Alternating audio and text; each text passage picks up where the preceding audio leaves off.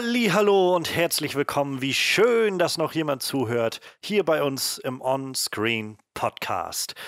Nachdem wir letzte Woche einen kleinen ja, Überraschungsrecap im Angebot hatten und über BoJack Horseman geredet haben, beziehungsweise ich mit Gast Patrick über BoJack Horseman geredet habe und wir ja das eigentliche Programm etwas hin und her geschoben haben, ist es heute endlich soweit und wir wollen heute über Birds of Prey and the Fantabulous Emancipation of One Harlequin, glaube ich, ist der ja, komplette Titel so. Ähm, genau, der neue DC-Film, der draußen ist, schon ein, jetzt auch schon wieder zwei, drei Wochen draußen, aber ähm, war uns doch irgendwie allen äh, genug auf dem Schirm, dass wir gedacht haben, wir wollen den noch gucken und äh, haben immerhin von zwei von drei äh, heute noch den geguckt. Manchmal sind die Umstände einfach wieder des eigenen Willens. Oh ja. ähm, aber nichtsdestotrotz haben wir, oder was heißt nichtsdestotrotz, im, im Angebot haben wir auch noch einen kleinen Ausgleich. Freddy hat nämlich noch einen, einen noch frischeren Release tatsächlich mitgebracht. Er hat Call of the Wild gesehen und will uns davon einen kleinen Eindruck vermitteln. Ähm, und dazu haben wir News mal wieder. Wir wollen heute reden über ja, so einige Sachen sind passiert. Ähm, wir wollen reden über Videospielverfilmungen, wir wollen reden über große Fledermausmänner, die sich schon Ewigkeiten anbahnen. Und ja, aus der Welt von Hawkins, Indiana, gibt es auch irgendwie Neuigkeiten. Also ich glaube, wir haben ein gutes Programm für euch dabei. Wer sind wir? Ja, ähm, wir sind jetzt in Folge 152. Ich hoffe mal, dass so einige Leute das vielleicht wissen mittlerweile. Aber falls noch wer neu dazu hört, ähm, wir haben unseren Horror-Experten Manuel. Hallo, das bin ich.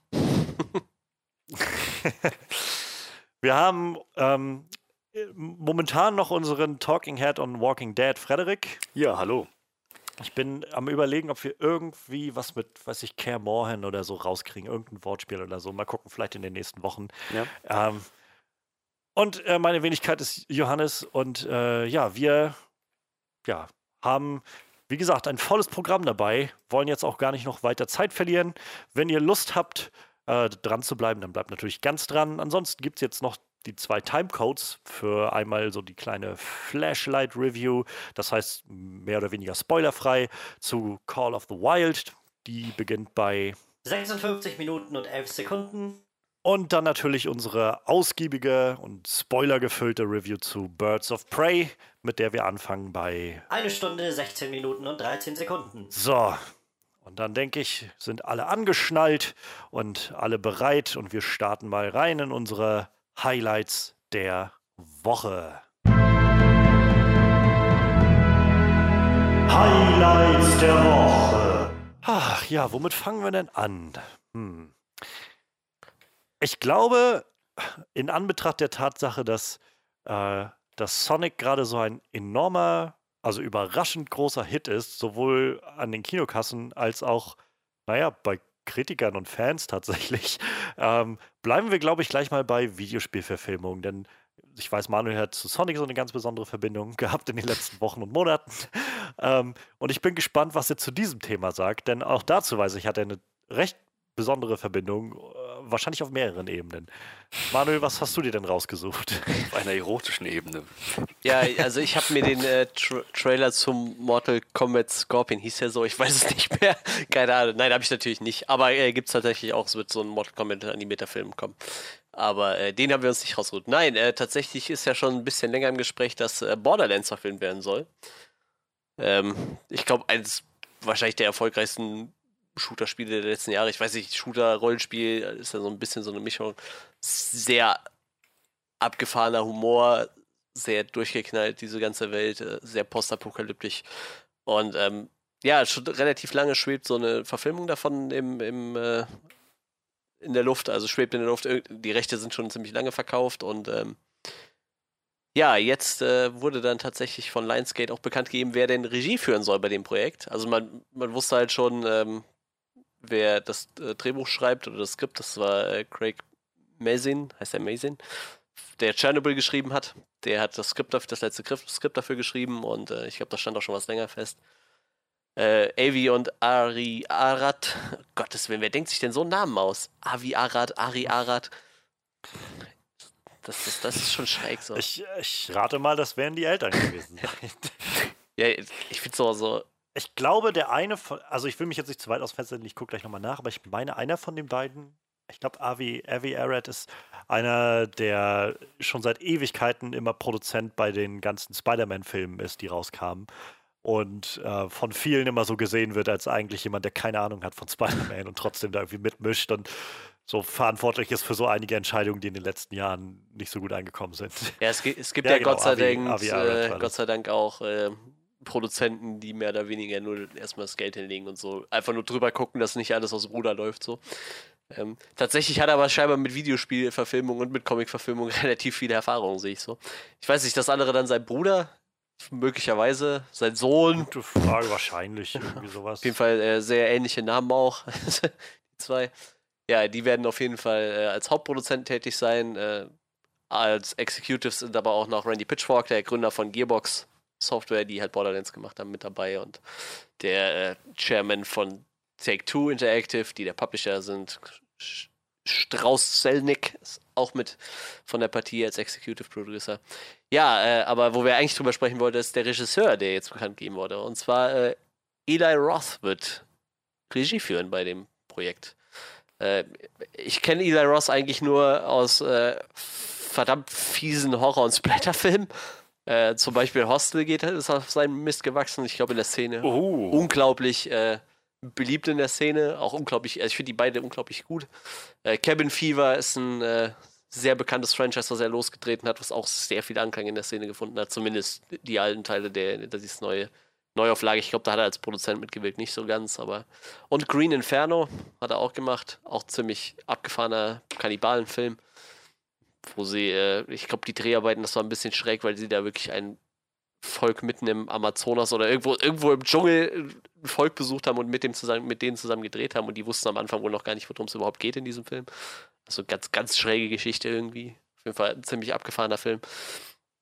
Ähm, ja, und der soll sich jetzt an Borderlands wagen und äh, als Schauspieler kennt man auch so ein bisschen. Er hat unter anderem bei Piranha hat er so einen äh, Moderator gespielt von so einem Beach-Wettbewerb und äh, ich glaube, seine wahrscheinlich größte Rolle hat er in Glorious Bastards gehabt, als der Bärenjude. Falls dir noch jemand was sagt. Das war der Mann, der mit dem Baseballschläger den Nazi verdroschen hat. Ähm, ich finde den Mann unglaublich sympathisch. Ich habe schon so ein paar Podcasts gehört, wo er mit dabei hat. Der hat immer ein paar interessante, spannende Geschichten zu erzählen. Und ich, ich glaube, er hat wahrscheinlich auch den passenden Humor dafür. Hat, eigentlich sind seine Filme immer eher so düsteren Segment angesetzt. Aber ja, der wird wohl jetzt die Regie von Borderlands übernehmen. Und ich habe an Freddys Reaktion gehört, dass er zumindest Hostel kennt. ja, ich meine, ich habe sogar beide gesehen. Ja, es gibt auch einen dritten, ähm, der, da hat er nichts mehr mit zu tun, der war aber auch echt schlecht, muss ich sagen. Also Gut, dann mit ein bisschen Glück habe ich dann äh, genau die beiden ja. gesehen, denn ich habe die auch sehr gut ja. äh, in Erinnerung. Ähm, ich erinnere mich, dass ich die gesehen habe und mir dachte so, Hostel, ja gut, vielleicht ein Drama oder so. Und dann, je mehr sich der Film entfaltete, dachte ich, holy shit, alle sterben hier. Was, wie, wie soll man das denn bitte schön? Also man hat richtig ein Gefühl bekommen für diese Hoffnungslosigkeit ja. gegen, gegen, gegen diesen Verfolger, gegen diesen, gegen diese absolut schamlosen Killer da drin. Ähm, aber ja, definitiv, also sehr kunstvolle Regie. Und ich glaube, wenn, wenn der Borderlands macht, ist das äh, in guten Händen. Habe Borderlands bisher nur wenig gespielt. Ähm, die paar Stunden, die ich habe, habe ich mit euch beiden gespielt. Und äh, da hört dann meine Erfahrung mit dem Spiel auch das auf. Ich aber gar nicht gesagt, dass ich Borderlands halt echt zu Tode gesuchtet habe. So. Deshalb meinte ich halt auch verschiedene. Ja, ja, das habe ich überhaupt nicht. Ich habe interessiert mich das sehr. Ja, also tatsächlich, ich habe äh, Borderlands 1 habe ich einmal komplett durchgespielt und dann mit euch noch ein bisschen. Zwei habe ich mittlerweile durchgespielt und das Pre-Sequel, da bin ich gerade noch so nebenbei ein bisschen dran. Und äh, ja, den dritten Teil, da warte ich tatsächlich, bis es nicht mehr Epic Exclusive ist, weil ich mag diesen Store immer noch nicht. Was aber tatsächlich einzig und allein in diesem Store liegt. Ich glaube tatsächlich, dass sie weniger Marge nehmen beim Verkauf von Videospielen. Das ist ganz gut für die Entwickler, aber man sollte halt, wenn man in Konkurrenz mit Steam treten will, auch einen vernünftigen Shop auf die Beine stellen, der nicht bei fünf Artikeln den Account sperrt, wegen Spam. das, ist, das ist schon ein bisschen schräg. Aber ja, äh, Borderlands 3 habe ich definitiv auch noch auf dem Zettel. Ja, ich bin äh, Borderlands-Fan. Ich habe die, die, Demo zum dritten Teil auf der Gamescom dreimal gespielt, glaube ich. Ja, Freddy, jetzt kannst du weitermachen. Musste man da lange in der Schlange stehen? Also ich stand zweimal, ähm, bevor die Gamescom aufgemacht hat, schon an. Deshalb ging es dann. Mit meiner Freundin okay, habe ich mich ein bisschen später angestellt, aber ähm, das ging dann auch tatsächlich. Also die hatten, ich weiß nicht, auch immer 32 Plätze oder so zum Zocken. Also man ging, es ging relativ schnell vorwärts. Ja, ähm, also ja, ich bin, ich bin sehr gespannt. Ich meine, Sonic, das ist halt so eine Sache. Detective Pikachu war ja ganz gut, habe ich gehört. Ich, ich fand ja. ihn nett, ja. Ähm, Sonic ist jetzt gut angekommen, aber ich warte immer noch auf eine gute Videospielverfilmung von so einem richtigen AAA-Titel. Sowas wie Tomb Raider. Schade, dass das nicht so gefruchtet. Oder Assassin's Creed. Sowas wirklich keine Ahnung, Dramatisches, was ja. Großes, was Episches. So nicht so ein, keine Ahnung, Sega, Nintendo, DS 2D, 2,5D Kram. ähm, da macht sich jemand Freunde. ähm, aber ich verstehe auch, was du meinst, ja. Das, äh, da fehlt irgendwie mal. Also ich habe das Gefühl, vielleicht kommt jetzt so mittlerweile tatsächlich die Wende, aber also gerade jetzt, nachdem sie so ewig hin und her geeiert haben, so, so ein bisschen eigentlich Full Circle gekommen sind und angefangen haben mit, mit Mario in den, äh, so Mario Brothers in den, in den 90ern, was so einer der weirdesten und schlechtesten Filme ist, die man sich so vorstellen kann. Und alles ausprobiert haben, bis halt vor ein paar Jahren, wo dann die ganzen großen Geschütze rausgeholt wurden mit Tomb Raider und Warcraft und so und alles nicht gefruchtet hat, sind sie jetzt wieder am Anfang angekommen und fangen wieder an bei, wir nehmen die, die Grundlagen, die einfachen Spiele und jetzt funktioniert es aber auf einmal so mit Pikachu und offenbar auch Sonic, also jedenfalls gut genug. Vielleicht, wenn man dann den Druck rausnimmt und einfach kreativen Leuten freie Hand lässt, ich weiß nicht. Ja, das könnte vielleicht helfen, ja. Tja, aber äh, definitiv werde ich, ähm, wäre Borderlands da ein guter Contender und das werde ich mir natürlich nicht entgehen lassen. Ich frage mich so ein bisschen, ob das nicht zu sehr in so eine also es wird ja Live-Action sein, rate ich jetzt mal. Das wird ja, glaube ich, jetzt kein Animationsfilm sein, sondern er wird das ja wahrscheinlich schon als Live-Action-Film umsetzen. Ja, ich glaube, das ist so geplant, ähm, ja. Ich frage mich halt, ob das Ganze dann nicht zu sehr wie ein Mad Max-Abklatsch rüberkommen könnte.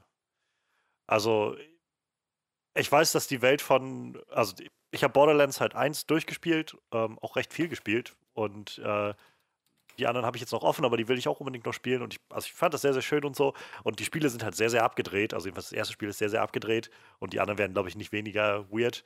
Ähm, und das war, wo ich gedacht habe, oh ja, das ist ziemlich abgedreht und weird. Und dann fiel mir aber so ein, Mad Max ist auch ziemlich weird, wenn mhm. wir ehrlich sind. und, und ich, keine Ahnung, also das soll nicht heißen, dass das nicht funktionieren kann und ähm, dass er da nicht irgendwie eine, eine, coole Geschichte draus spinnen kann. Aber ich könnte mir halt vorstellen, dass das vielleicht nicht den mega Impact hat, den sie sich wünschen wollen, weil das vielleicht zu sehr wirkt wie, keine Ahnung, Mad Max Fury Road wird immer noch als eines dieser absoluten Meisterwerke des letzten Jahrzehnts gefeiert und, und bildet für viele immer so einen der Lieblingsfilme der letzten Jahre. Und ich kann mir gut vorstellen, dass für viele Filmfans vor allem das so ein bisschen wirkt wie, ja gut, da versucht jetzt jemand was zu machen, aber eigentlich ist es nur Fury Road nicht ganz so gut. Die Gefahr besteht gerade bei diesem Setting halt. Das ist. Das denke ich, also ist so mein, meine Befürchtung so ein bisschen, wenn ich das höre. Aber ich weiß es nicht. Vielleicht hat er halt eine coole Idee, wie er das wirklich herausheben kann und, ja. und einzeln machen kann. So. Obwohl ich mir auch die Frage stelle, also ich meine, ich habe den ersten Teil gespielt.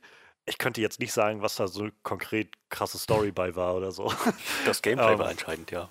Genau. Und ist immer so ein bisschen die Frage, ne? Dann was, wie, wie geht man bei diesen Spielen dann damit um? So bei Detective Pikachu und ich glaube auch bei Sonic jetzt haben sie halt den Weg gewählt, dass sie viel mehr die Figuren und das Setting genommen haben, aber halt eine Story daraus gemacht haben, die halt nichts mit den Spielen so wirklich zu tun hat.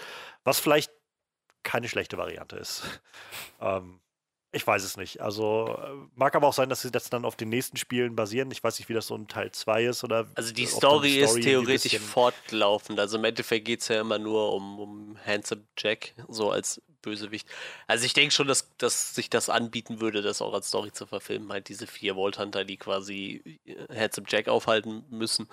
Ähm, die Story wird tatsächlich auch dann in Teil 2 ein bisschen dichter und in, in äh, in diesem Pre-Sequel dann quasi noch ein bisschen mehr zusammengefügt. So tatsächlich war Teil 1 der, ich sag mal, wo die Story noch am, meist nebenher dümpelt. Ne? Also nachher geht man da ein bisschen ja. mehr drauf ein und äh, also tatsächlich ist diese Story theoretisch fortlaufend. Also ich gehe schon fast davon aus, dass sie diese Story auch irgendwie nehmen würden.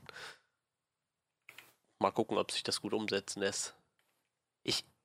Das ist halt, also, keine Ahnung, ich, ich vielleicht bin ich einfach zu, äh, weiß ich nicht, zu, zu ausgebrannt von, von den Erfahrungen der letzten Jahre, aber das. Äh, gebt mir doch vielleicht lieber eine Story, die ich noch nicht gesehen habe in irgendeiner Form, wo einfach meine Erwartungen nicht daran gefesselt sind, dass ich das Gefühl habe, habe ich schon im Spiel gehabt und gesehen. So, keine Ahnung. Nach wie vor, ich mag den Tomb Raider-Film sehr gerne. Also, ich, er ist bei weitem nicht perfekt oder so, aber ich finde ihn halt ziemlich okay. So. Ähm, aber das größte Ding ist halt irgendwo, dass der sehr, sehr stark auf diesen Faden des ersten Spiels auch vom Tomb Raider wandelt. Und gerade wenn er ein bisschen was anderes macht, fand ich das immer sehr erfrischend. Und wenn er so die üblichen Sachen gemacht hat, war das so ein, das ist nice. Aber ich habe das im Spiel schon gesehen und das sieht auch ziemlich gut aus im Spiel. Also.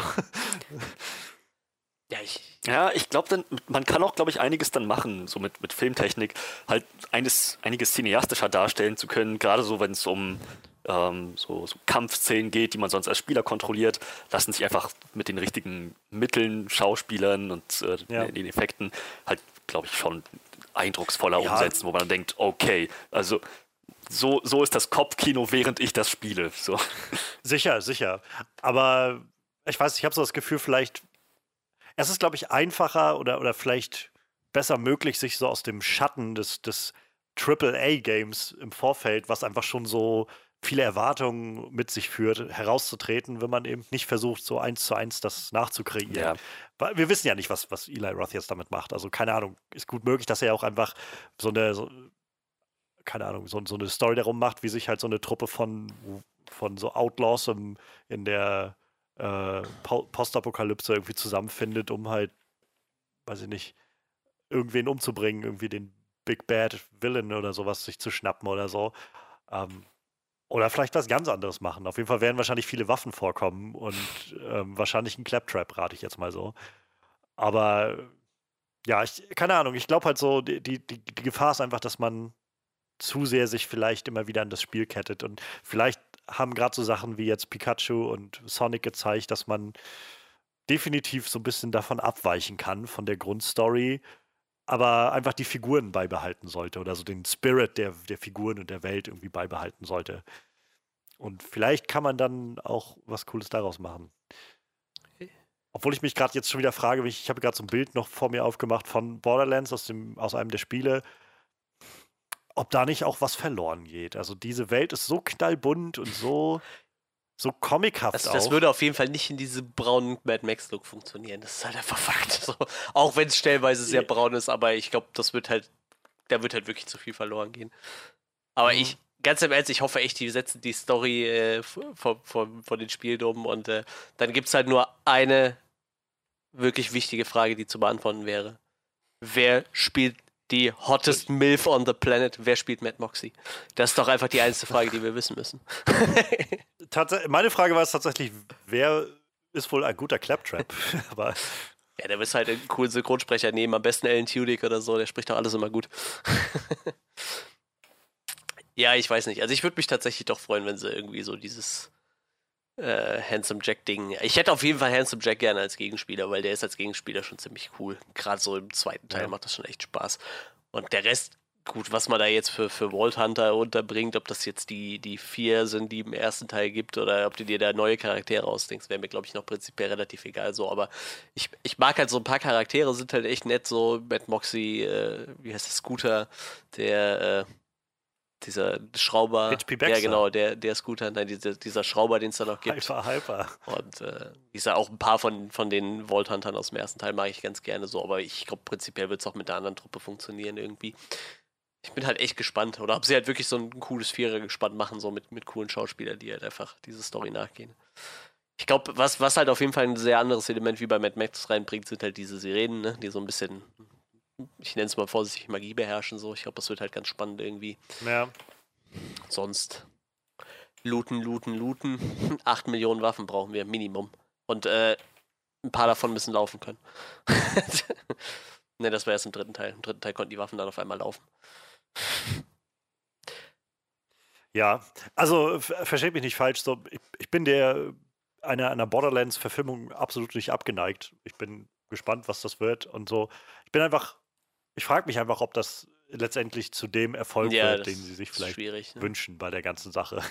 Weil ich glaube, dass gerade sowas wie Borderlands vielleicht einen schwereren Start hat als sowas wie ein Detective Pikachu oder Sonic oder sowas. Hast, hast du oder halt prinzipiell halt, eigentlich äh, mit Ida Ross was am Hut? Wahrscheinlich nicht so, ne? Ich habe ähm, gerade während ihr darüber geredet habt, ähm, mal durchgeguckt. Also von seinen Filmen wirklich gesehen habe ich nur einen und das ist, glaube ich, auch der, also dürfte sein neuester sein und auch der, naja, familienfreundlichste, den er, glaube ich, gemacht hat, The House with a Clock in its Walls. Ich tatsächlich nicht gesehen.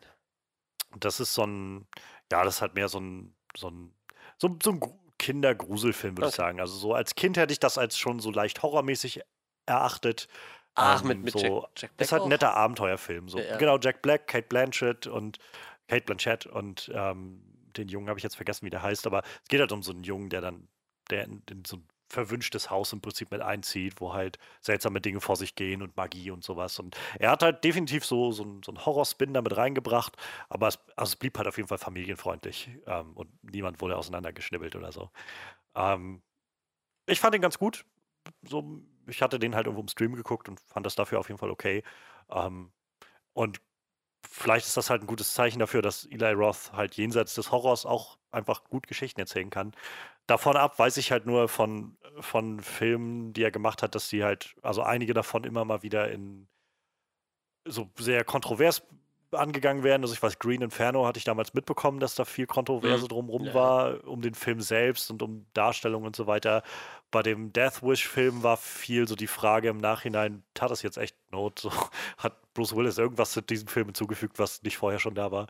Und äh, von Knock Knock höre ich immer, dass das so einer der absolut ja, schlechtesten ja, Filme ist, die man sich vorstellen kann. Gehört, den habe ich auch nie gesehen, tatsächlich. Metacritics ja. hat er aber 53 von 100, ne? Das ist ja gar nicht so schlecht, wie ich erwartet hätte. Ne, warte mal. Metacritics 53 von 100, bei Rotten Tomatoes 37.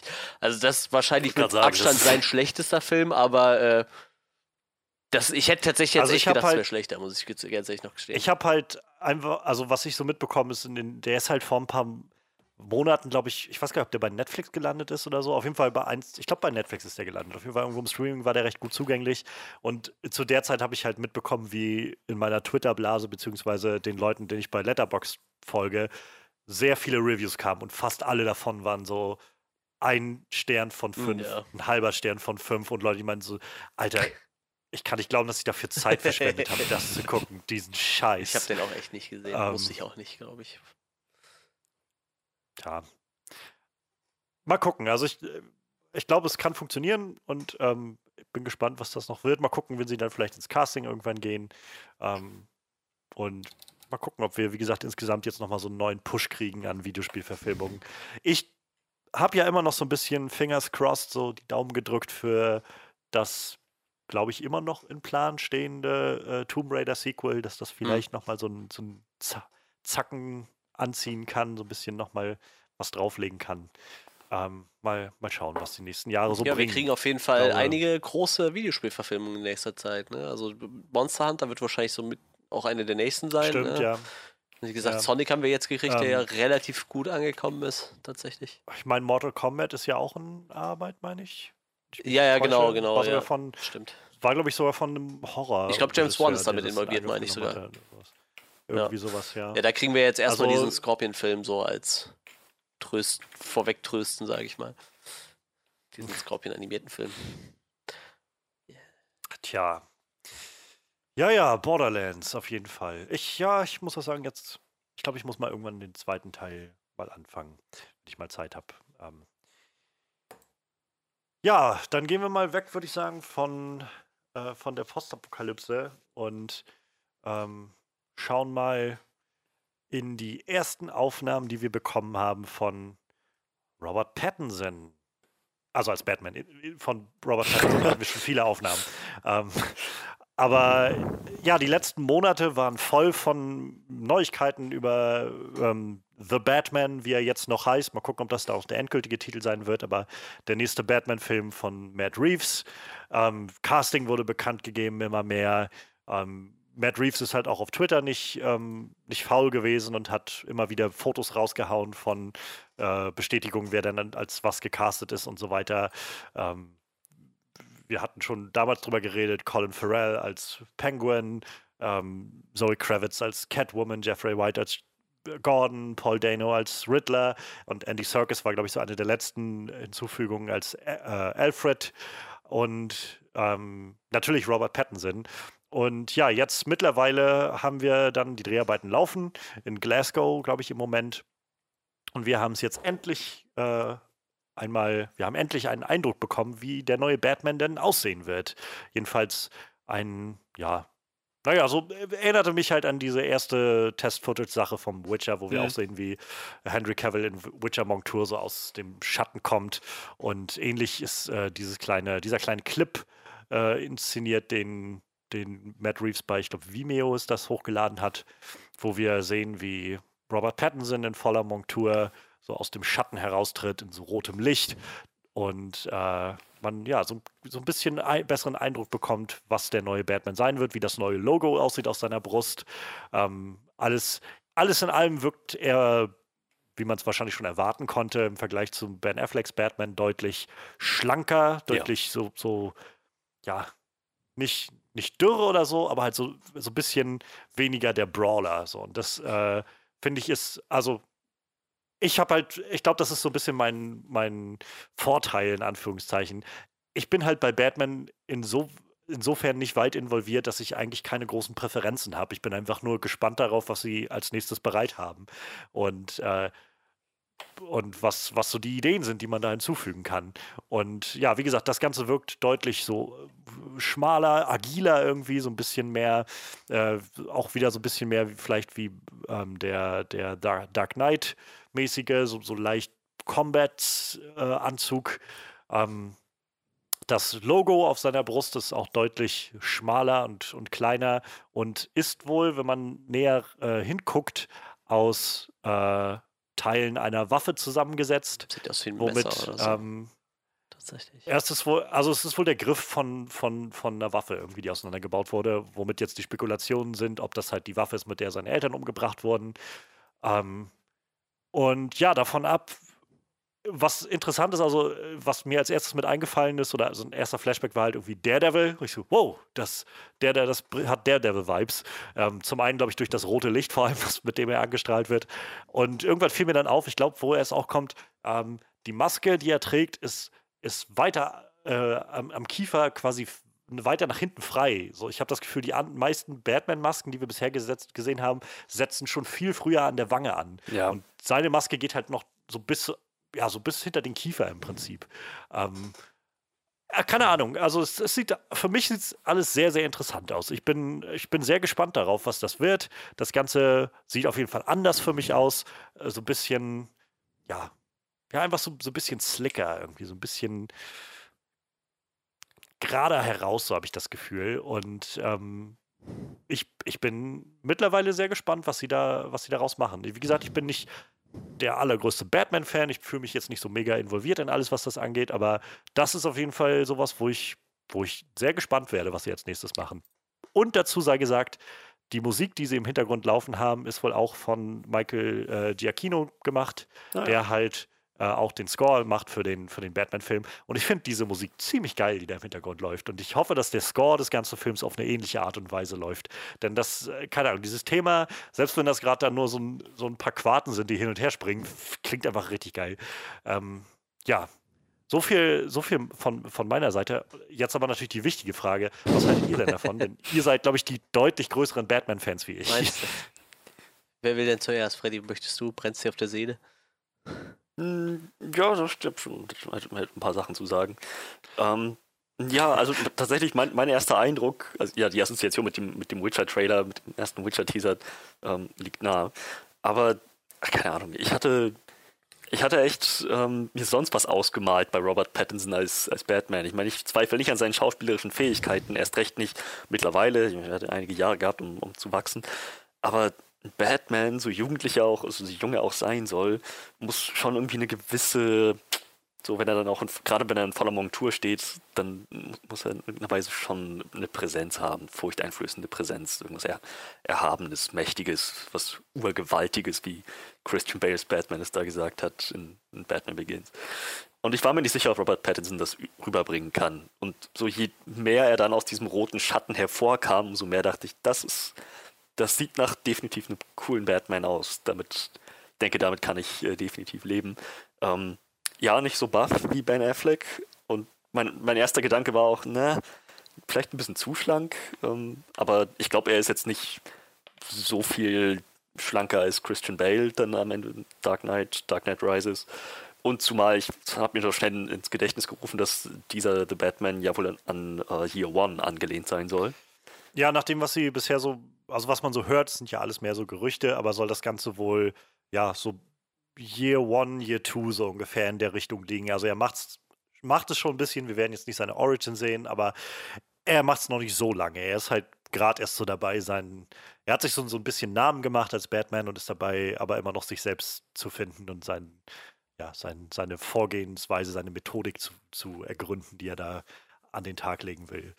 Ähm, und halt Long Halloween wird schon immer wieder viel, viel rausgehauen und überall deuten. Also es deutet wohl viel darauf hin, dass wir jedenfalls eine grobe Adaption von Long Halloween sehen werden.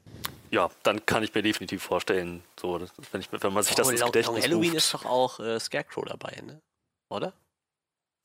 Da sind einige dabei. Ich Scarecrow, ich glaube, Scarecrow ist sogar mit auf dem Cover drauf, meine ich. Kann mich jetzt aber auch irren. Oh, da, da hätte ich ja Bock drauf so. Crazy. Egal, mach erstmal weiter, Friedrich. Ähm, ja, aber ich, ich äh, habe ich mir ein kurzes Gedächtnis gerufen, der hier One Batman, der halt ein bisschen sparsamer ist ähm, mit, mit seinen Ressourcen und ähm, halt auch mit seinem ganzen Auftreten, bisschen, bisschen mehr der, der Ninja, so als, als Ninja im Schatten agiert. So, das, ich denke, das, das passt sehr gut, zumal dieses Batsuit definitiv ähm, nicht, nicht simpel aussieht. Das sieht immer noch aus nach ziemlich guter, starker Panzerung. Und ja, jetzt, jetzt wo du sagst, so, an der Maske ist mir irgendwas aufgefallen. Ich dachte, es ist erst die Stirn, die zu weit vorne ist, aber nee, es ist der Kiefer, die Kieferpartie, die weiter hinten ist als gewohnt. Ähm, das ist halt das, was mich, glaube ich, so sehr an Daredevil erinnert, weil er, also ja. gerade sowohl in dem Daredevil-Outfit als auch in seinem, seiner spartanischen Kampfuniform, wo er auch dann einfach nur so bis zur Nase alles abdeckt. Der Kiefer bleibt halt immer irgendwie frei. Ja, ja, ja. Und ich, ich glaube, gerade wenn man so den, die ersten Sekunden des Trailers hat, wo die Kamera noch so auf, auf seiner Brust, auf Brusthöhe ist und alles rot ist, dachte ich, okay, das, das könnte jetzt auch Charlie Cox sein bis zu diesem Punkt.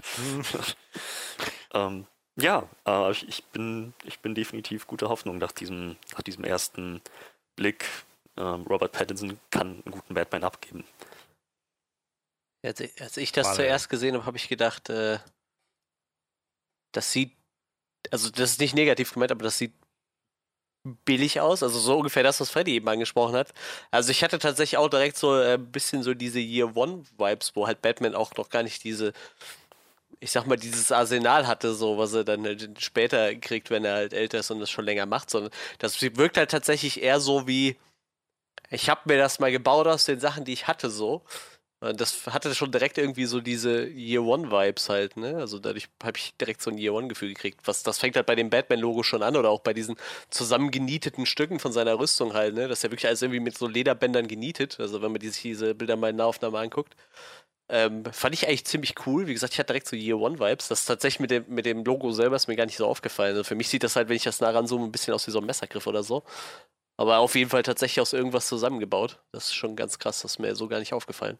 Finde ich ganz cool auf jeden Fall. Wie gesagt, wirkt halt alles so wie, ich nehme halt das, was ich habe und baue mir daraus erstmal was, weil ich halt irgendwas brauche, um mhm. damit auf Verbrecherjagd zu gehen.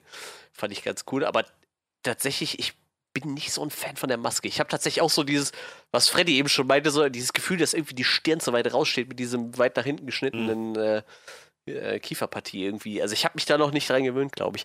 Was ich aber sehr cool finde, ist, wenn man diese Fotos mal sich in groß anguckt oder auch den Trailer in Vollbild, äh, die Maske scheint halt äh, aus einer Art Leder zu sein, weil da sind halt Nähte drauf. Also nicht wie bei diesen, die anderen Masken sind ja meist irgendwie aus, ich weiß nicht, Latex oder stellenweise auch ziemlich hart irgendwie in Polymer, ja, Stahl. Kevlar, weiß ich nicht. Aber Hedi sieht halt echt, wenn man nah ranzoomt, aus, durch diese ganzen Nähte, als wäre die halt quasi auch aus Leder genäht. Als, vermute ich auch, als hätte er sich die selber genäht, so nach dem Motto. Ne? Oder Alfred hat ihm, glaube ich, die ersten Klamotten, meine ich, genäht sogar. Ich glaube, dieses ganze Lucius Fox-Ding kam ja auch erst dann ein paar Jahre später, dass er dann Zugriff auf äh, ganz andere Dinge gekriegt hat. So. Das finde ich eigentlich ganz cool. Das, das mag ich sehr gerne so. Ähm, ja, wie gesagt, ich bisschen, ich glaube, an die Maske muss ich mich halt echt noch gewöhnen, aber der Anzug, der sieht schon echt cool aus. Da habe ich halt echt keine Bedenken, dass das nicht fett wird irgendwie. Wie fändet ihr denn die Idee, dass das tatsächlich die Waffe ist, mit der seine Eltern umgebracht wurden? Ziemlich badass. Ich bin halt gerade am überlegen, ähm, ob, ob das so, ob ich das sinnig fände, dass er die halt hat, ne? Also ich hoffe, wir kriegen halt nicht nochmal eine Batman Origin erzählt, so. Aber vielleicht, wenn sie mir zeigen, dass so der Typ halt die Eltern abknallt und vielleicht die Waffe fallen lässt oder so und der dann irgendwie an die drankommt, finde ich das auch ganz fett. Oder ich glaube sogar tatsächlich. die Waffe ab und Nee, nee das nicht, aber ich glaube tatsächlich. Äh, hey Junge, hier ist eine Waffe. Dass Batman den ja irgendwann auch kriegt, den Typ, der seine Eltern umgebracht hat, ne? Also das man, weiß man ja irgendwann mal, dass er dann von ihm halt quasi die Waffe sich dann holt oder was. Mein Batman bringt ja prinzipiell niemanden um, ne? Weiß man ja. Au außer es ist der. Sag das mal, ja, ich wollte gerade sagen, außer es ist äh, Zack Snyders Batman, der ballert dann mit allem rum, was er findet, aber sonst, äh, ja, keine Ahnung, das müssten sie mir halt echt sinnvoll erklären, so. Aber sonst, ich finde es halt cool, dass es halt aus irgendwas zusammengeschustert ist. Aber wie gesagt, für mich, ich habe von Waffen keine Ahnung, für mich könnte das halt auch genauso gut ein Griff von einem Messer sein, so irgendwie, ne? Vielleicht hat es ja auch irgendeinen Sinn, vielleicht kann das rausnehmen und dann für irgendwas benutzen oder so. Vielleicht ist das auch der erste ja. Entwurf von einem Batarang oder so, wer weiß, dass außen das quasi scharfkantig also, ist. So oder so ist es aber auf jeden Fall nicht einfach nur, nur ein eingesetztes Symbol, ja. so es ist halt ganz offensichtlich irgendwas, was er da reingesetzt ja, ja. wirklich festgemacht hat, irgendein Gegenstand. Wie gesagt, äh, was nochmal mehr so dieses Gefühl von, das Ding ist halt irgendwie zusammengezimmert, ja, ja, genau, so genau, diese, genau, dieser. Anzug, den er da hat, der muss irgendwie einfach funktionieren. Und keine Ahnung, ich hoffe halt so ein bisschen, ich würde mir halt wünschen, dass sie vielleicht so ein bisschen zeigen, dass er, dass er so, so ka kaum Verschnaufspause hat.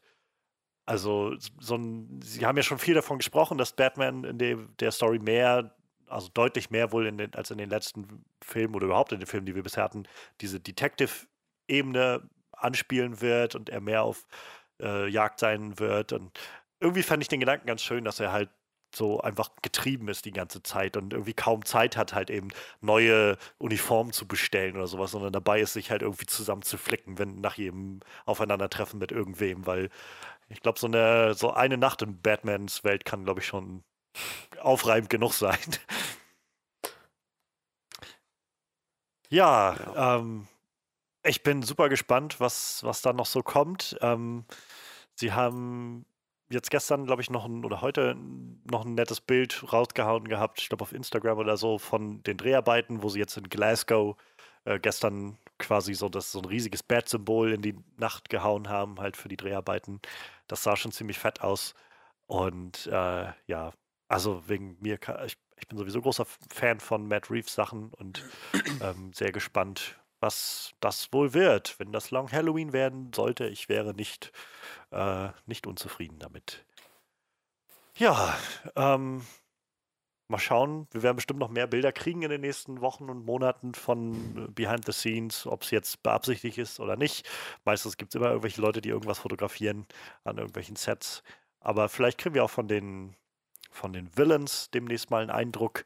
Ich bin schon sehr gespannt, vielleicht Paul Dano als, als Riddler zu sehen, wie der Riddler da wohl aussehen wird. Auch Colin Farrell als Penguin stelle ich mir ziemlich cool vor. Also, ja, keine Ahnung. Ich glaube, da gibt es ganz, ganz viel Cooles, was da auf uns zukommt.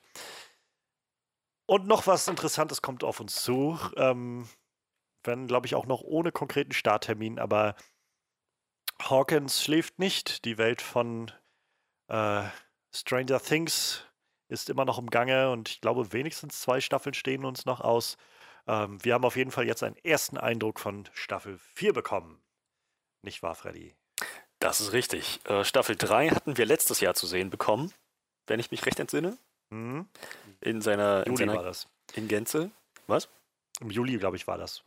Genau. Und ähm, nach einer sehr aufreibenden, bombastischen Staffel endete alles in einer großen Explosion, der wissenschaftlichen Art, die äh, niemand überleben kann, weil einfach sofort alle pulverisiert werden. Und äh, ja, es, es war dann ein bittersüßes Ende, denn der Mindflayer war erstmal besiegt ähm, und die, die Character Arc von, äh, von, von, so, von mehreren Charakteren und aber gerade von Chief Hopper war zu einem guten, ja, ich möchte nicht sagen Abschluss gekommen, aber zu, zu, zu, einem, zu einem zum großen Schritt einfach gekommen und äh, dementsprechend war es umso tragischer, dann äh, die Implikation zu haben, dass er bei dieser Explosion mit verschieden ist. Ähm, dass eine vierte Staffel kommt, war, denke ich, allen klar. Bei so einer Erfolgsserie ist das, äh, das absehbar. Ähm, und es hätte vielleicht noch etwas überraschender sein können, dass Chief Hopper ähm, äh, die, diese, diese ganze Situation doch überlebt hat, wenn nicht, ähm, wie hieß der den Schauspieler noch gleich? Ähm, David Harbour. Dave, ja, wenn nicht David Harbour unmittelbar nach dem Staffelfinale gleich mal getweetet hätte, nee, keine Sorge, ich, ich komme wieder. Natürlich zurückgerudert ist, ähm, aber, aber ja, ähm, es, es gab ja noch diesen kleinen Einblick in Stranger Things drei Monate später, wo über The American gesprochen wird. Also offenbar wurde irgendein amerikanische, amerikanischer gefangen genommen von den Russen.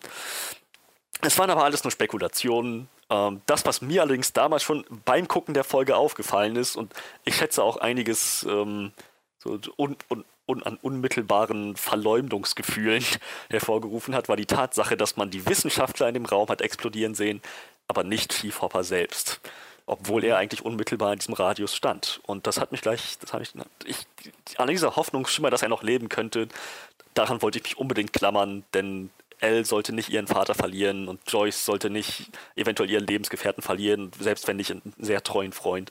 Es wäre einfach, Chief Hopper gehört einfach so dazu. Es wäre so ein, so ein tragisches Ende gewesen. Ähm, ja, umso schöner, dass äh, er jetzt gleich in dem Trailer zu sehen ist. So ziemlich ähm, nicht, nicht mal irgendwie als äh, so, im Hintergrund, dass man genauer hinschauen muss, sondern er ist schon der Kerngegenstand dieses Trailers. Chief Hopper lebt, ist allerdings in russischer Gefangenschaft in Kamtschatka. Ähm, irgendwo in dem Trailer soll der Schauspieler Tom Ma äh, ach du Gott, ähm. Ja, zu sehen sein. Ist das richtig? Also mir ist er auch nicht aufgefallen, aber ich meine, das sind halt auch alles Leute in, in dicken Fellmänteln. Ja, ich, ich meine, es war vielleicht der, der so ein bisschen grimmig äh, drein. Das, das engst nicht gerade ein, ne? Ähm, ja, doch, ich gucke der so direkt in die Kamera schaut das, an einem Das Shot. ist halt, glaube ich, es ist, dürfte dieser eine russische Soldat sein, der mit dem Maschinengewehr da lang Ja, genau, genau. Ich meine, als ich das, ich meine, er ist nur ganz kurz zu sehen. Mein erster Impuls ja. war, wow, haben die es irgendwie geschafft, James McAvoy zu casten hm. dafür? Ich mein, äh, aber ja, das, das wird. Äh, Man has many names. ähm, ja, ja, und genau. Äh, Chief Hopper mit rasiertem Kopf, alles drum und dran. Wie ungewohnt. Ich meine, was, was das ausmacht, für eine Figur keine Haare zu haben, kahl rasiert zu sein und auch keinen Bart zu haben. Das sieht ja. Das sieht fast aus wie ein anderer Schauspieler oder wie der Bruder des Schauspielers oder so. Das ist schon echt verdammt krass. Aber ja, Hopper lebt und ähm, ist in russischer Gefangenschaft. Ich schätze, das Setting für die neue Staffel wird dann Russland sein, was denke ich mal, eine ganze Menge bietet, gerade mit dieser Mystery-Horror-Komponente. Wer weiß, was die da oben in dem ewigen Eis alles ausgraben und ausbuddeln. Äh, irgendwo soll ein Demogorgon in Gefangenschaft sein, habe ich gelesen. Na, das war am ja, Ende genau. der, der letzten Staffel, haben sie es ja gezeigt. Ah, ja, genau, genau. Diesen, naja, doch, der American ist in diesem einen Dings und jetzt checken wir den Demogorgon da rein und lassen den fressen irgendwie. Ja. Das, da hatte man den gesehen. Ja, und ähm, an, ansonsten, mehr haben wir erstmal noch nicht gesehen. Es ist wirklich nur so ein, nur ein Teaser. Und die fahren damit halt eine ganz andere Schiene als Game of Thrones damals mit Jon Snow, wo, noch, wo, der, wo, wo öffentlich den Leuten was vorgelogen wurde auf Anfrage. Und ähm, naja, jetzt ist, denke ich mal, die Strategie ist eine andere. Hopper lebt. So, die Fantheorien sind richtig. Vielleicht hat es auch ein bisschen dazu beigetragen, dass, ähm, dass David Harbour sofort alles äh, ausgeplaudert hat nach dem Staffelfinale, dass sie sich gesagt haben, gut, was, welchen Sinn hat das jetzt noch? Mein Kit Harrington hat wenigstens noch den Mund gehalten und sogar noch gelogen, wenn man wenn man wenn für Bedarf bestand. Ähm, also ja, ich, aber das, ich finde, das, das ist auch gar nicht das macht doch nicht das, das, äh, diesen, diesen Hype aus um Stranger Things, ähm, ob Hopper jetzt noch lebt oder nicht. Das, dafür ist einfach diese Story insgesamt, dieses Setting insgesamt einfach viel, viel wichtiger als so eine charaktergetriebene, so ein charaktergetriebenes Narrativ in diesem Fall. Also ja, ich bin, ich bin sehr gespannt und ich bin natürlich froh, dass Hopper noch am Leben ist. Wie geht's euch? Ja, ebenfalls. Also ähm, ich, ich muss auch sagen, also Sorgen hatte ich da eigentlich auch am Ende von der Staffel schon nicht. Meine Freundin hat äh, Rotz und Wasser geheult. Tatsächlich. Meine Freundin hat gleich alles analysiert, Shot für Shot und. Äh, muss leben! Nein, die hat tatsächlich einfach nur äh, ziemlich geflennt, also, weil sie dachte, Hopper ist tot. Ähm, gut, äh, mir war eigentlich ziemlich klar, dass er wahrscheinlich nicht tot ist. Ich glaube, dafür ist der Charakter auch einfach zu beliebt. Obwohl es vielleicht auch mal sein müsste, dass halt noch irgendwie ein sehr großer Charakter mal stirbt. Ich glaube, das ist für so eine Serie manchmal auch einfach ganz spannend, wenn sowas passiert. Aber ähm, ja, gewundert hat es mich da nicht, dass er dann wieder auftaucht und dass er in Gefangenschaft war. Ich sag mal, das hat ja diese Ab nach dem Abspann-Szene quasi, oder war es vor dem Abspann? Ich weiß nicht, auf jeden Fall nach dieser, bei dieser Szene. Das war nach dem Abspann. Das war so eine After-Credit-Szene. Äh, dieser Szene kam es ja mehr oder weniger auch schon rüber, dass er kommt, aber. Äh, ja, hat mich dann doch gefreut, ihn wiederzusehen, auch wenn er kahl rasiert, wie du schon sagst, kahl rasiert und ohne Bart einfach ganz anders aussieht. Ähm, aber ja, schön, dass er wieder da ist und äh, ja, ich bin gespannt. Haben wir eigentlich schon einen Termin für diese Staffel? Noch nicht, ne? Also vor Ende dieses Jahres soll sie nicht ah, kommen. Gut, okay. Mehr wissen wir erstmal noch nicht. Gut, gut. Ich glaube, zwischen zwei und drei lang auch eineinhalb Jahre. Ja, ja, genau. So. Ja, irgendwie so. Ich kann mich erinnern, ich hatte ähm, äh, David Harbour das erste Mal ähm, so ohne Bart und so gesehen, als er Saturday Night Live gehostet hat letztes Jahr. Das war halt um die Zeit, als Joker rauskam. Da hat er nämlich diesen Joker-Sketch gemacht, wo er, wo sie die Geschichte von äh, Oscar the Grouch aus der Sesamstraße, der in der Mülltonne lebt, quasi als Joker gemacht haben. Und er halt den Oscar gespielt hat, der einfach so also sie haben das einfach diesen Ton so geil eingefangen, wie er einfach dann auf der Straße steht und so irgendwie, wenn die Leute dich wie Müll behandeln, dann wirst du irgendwann auch zum Müll und dann nachher diese Mülltonne steigt und dann zu Oscar wird, ist herrlich. Ähm, aber da hat er halt auch keinen Bart und äh, kurze Haare. Ich glaube, die Haare hat er länger, aber auf jeden Fall hat er keinen Bart und er hat auch da jedenfalls sehr viel Gewicht verloren. Er hat sehr viel sich scheinbar abtrainiert. Und da habe ich auch schon gedacht, meine Güte, das wirkt echt wie ein sehr anderer Mensch. So, wenn man gerade jetzt auch aus Staffel 3 ihn noch vor Augen hat, wo er diesen fetten Schnauzbart hat, diesen Magnum-mäßigen Schnauzer und auch gut nochmal so eine Plauze hat und ja, ähm, interessante Strategie auf jeden Fall, dass sie jetzt von Anfang an sagen, nein, das erste, was wir euch zeigen von Staffel 4 ist, Hopper ist noch da. ähm, ist auch total lustig, weil äh, zwischen der letzten Staffel und der jetzigen Staffel ist ja dann irgendwann auch noch Black Widow gedreht worden, ne? Wo er dann den absolut äh, apokalyptischen ja. Vollbart hat und halt auch sehr, sehr kräftig ist, ne? Also kräftig im Sinne von dick. Äh, ja, ja, genau. Dann muss er ja quasi dazwischen sich dann jetzt die Kilos abtrainiert haben, ne? Das ist dann auch schon wieder krass irgendwie. Da hat er einen Christian Bale ja, gezogen. Vielleicht, vielleicht. Vielleicht haben die Termine gut gepasst und er hatte nochmal so vier Wochen dazwischen, um irgendwie, weiß ich nicht, 30 Kilo, Kilo abzunehmen. Ja, oder 15 Kilo Gewicht wieder draufzuhauen in Muskeln oder sowas. Ja, keine Ahnung. Ähm, also ich finde das spannend, so, aber ich, ich muss tatsächlich sagen, ich merke so ein bisschen, dass mein Hype um Stranger Things so ein bisschen rum ist. Also, ich meine, es ist nicht so, dass ich kein Interesse mehr daran habe, aber ich merke, dass ich mich nicht mehr so involviert fühle wie bei Staffel 1 und 2 noch. Ich glaube, Staffel 3 war halt für mich, glaube ich, die schwächste Staffel bisher und hat seitdem so ein bisschen, ja, mir so ein bisschen, weiß ich nicht, die dauerhafte Lust, sag ich mal, so dieses Entgegenfiebern genommen. Ich weiß auch nicht so recht. Ähm, ich ich habe, glaube ich, so ein bisschen auch Angst, dass sie es zu sehr strecken und ziehen alles.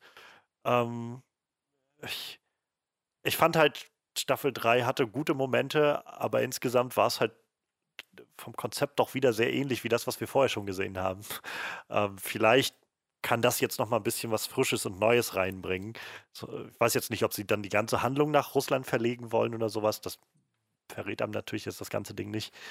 Ähm, aber ja, ich weiß nicht. Also, wie gesagt, ich bin interessiert und das ist irgendwie nett zu sehen, dass Hopper wieder da ist. Aber es, ist, es hat jetzt nicht dazu geführt, dass ich so wirklich gerade brenne auf die nächste Staffel Stranger Things. Ich weiß auch nicht. Vielleicht kommt das dann in ein paar Monaten, wenn, wenn wir dann auch mal einen ganzen Trailer kriegen oder sowas. Aber im Moment bin ich so ein bisschen, hm, ja, pff, ähm, ist halt irgendwie eine gute Serie. Aber davon gibt es halt auch irgendwie sehr viele, habe ich das Gefühl, in, in letzter Zeit. Ähm, dazu kommt, glaube ich, auch so ein bisschen, ich fand das Ende von Staffel 3 hat halt auch schon so einen gewissen Schlusspunkt irgendwie gehabt, so das Feeling gehabt von so einem Schlusspunkt. Also so, eine, so, ein, so ein bittersüßes Ende wäre das gewesen, so Staffel 3. Also ich meine, wir wussten alle, da kommt noch was, ohne Frage, aber so einfach, wenn ich so zurückdenke, habe ich das Gefühl, das ist eigentlich ein ziemlich bittersüßes Ende gewesen. So dieses, wie sie ihre Beziehung alle wieder zueinander gefunden haben, auseinandergehen, aber halt im, also schon die, die starke, äh, das starke Gefühl gelegt wird von, das, das hat Bestand, das halten die alle durch. Ähm, und halt eine, eine, große Figur, die sich am Ende geopfert hat dafür, obwohl wir, glaube ich, damals bei unserer Review oder Recap schon drüber geredet haben, dass wir die Art und Weise, wie Hopper irgendwie abgetreten ist, nicht so clever fanden. irgendwie. Ähm, keine Ahnung. Bei mir kommt das, glaube ich, alles gerade so ein bisschen zusammen, dass ich so denke, hm, okay, äh, ich, vielleicht bin ich in einem halben Jahr, ähm, habe ich da wieder mehr Gedanken für oder so, ich weiß es nicht. ähm, es sei ja. denn natürlich, ähm, sie wollen oder sie, sie bauen auf, dass es mit Tom Vlaschia auch eine, ähm, eine Assassinengilde oder sowas in der Richtung gibt in, äh, Stranger Things. Das dann wäre ich vielleicht wieder an Bord, wenn, wenn, er auf einmal das Gesicht abzieht und darunter kommt, ähm, weiß ich nicht, Macy Williams zum Vorschein mm. oder so. Dann, dann wäre das nochmal was anderes, glaube ich. Aber so, so generell, ich weiß nicht, habt ihr denn eine, weiß ich nicht, Wünsche, Vorstellungen oder sowas, in welche Richtung Staffel 4 gehen sollte, könnte? Ich meine, jede Staffel hatte bisher ja immer so ein, so ein übergreifendes großes Thema sich irgendwo gesetzt. Also wir hatten Staffel 1 war sehr viel so dieses E.T. Spielberg-Ding, was da mit drin schwebte. Ähm, dann Staffel 2 war sehr stark Alien und Aliens inspiriert. Staffel 3 war dann sehr stark in diese so bisschen The Thing-Richtung mit diesem ganzen Body-Horror und so weiter. Und auch viel, naja, auf jeden Fall irgendwie Magnum und, äh, und so mit, mit Hoppers Plot. Habt, habt ihr irgendwie Wünsche? Also ich weiß ich nicht, so in die Richtung, in welche das äh, Staffel 4 jetzt gehen könnte? Irgendwas, was aussteht. Wo, wo ich gerade so drüber rede, fällt mir ein, vielleicht ist das auch einfach ein Punkt. Ich glaube, ich bin mittlerweile auch so ein bisschen durch mit dieser ganzen 80er-Nostalgie. ähm, ich glaube, ja, das kommt noch dazu. in die 90er, oder? Oh nein, bloß nicht. oh yeah, Grunge. Wenn sie dann anfangen, Nirvana zu machen, dann, dann bin ich vielleicht wieder. Also, sie können wegen mir gerne mit Eurodance anfangen, aber das ist in Amerika nicht so groß gewesen, glaube ich. nee, nee, nee, nicht 90er, nee. Bleibt. Ich weiß nicht, habt ihr so insgesamt irgendwelche so, so größere Vorstellungen oder Wünsche, in welche Richtung Staffel 4 gehen könnte oder sollte? Dinge, die ihr vielleicht nicht nochmal sehen wollt oder die ihr unbedingt sehen wollt? Ich bin halt prinzipiell immer an Bord mit diesem Horror-Mystery-Ding. Menschen erforschen was und äh, wissen nicht, worauf sie sich da eigentlich ähm, einlassen. Und, naja, dann das alles, das alles äh, seinen Lauf. Und vier Kids können es aufhalten. Fünf? Wie viel sind's? Ich glaube, mittlerweile sind schon, schon mehr. Oder? Also, wenn man alle dazu zählt, die noch so dazugekommen sind. Ja, okay, gut.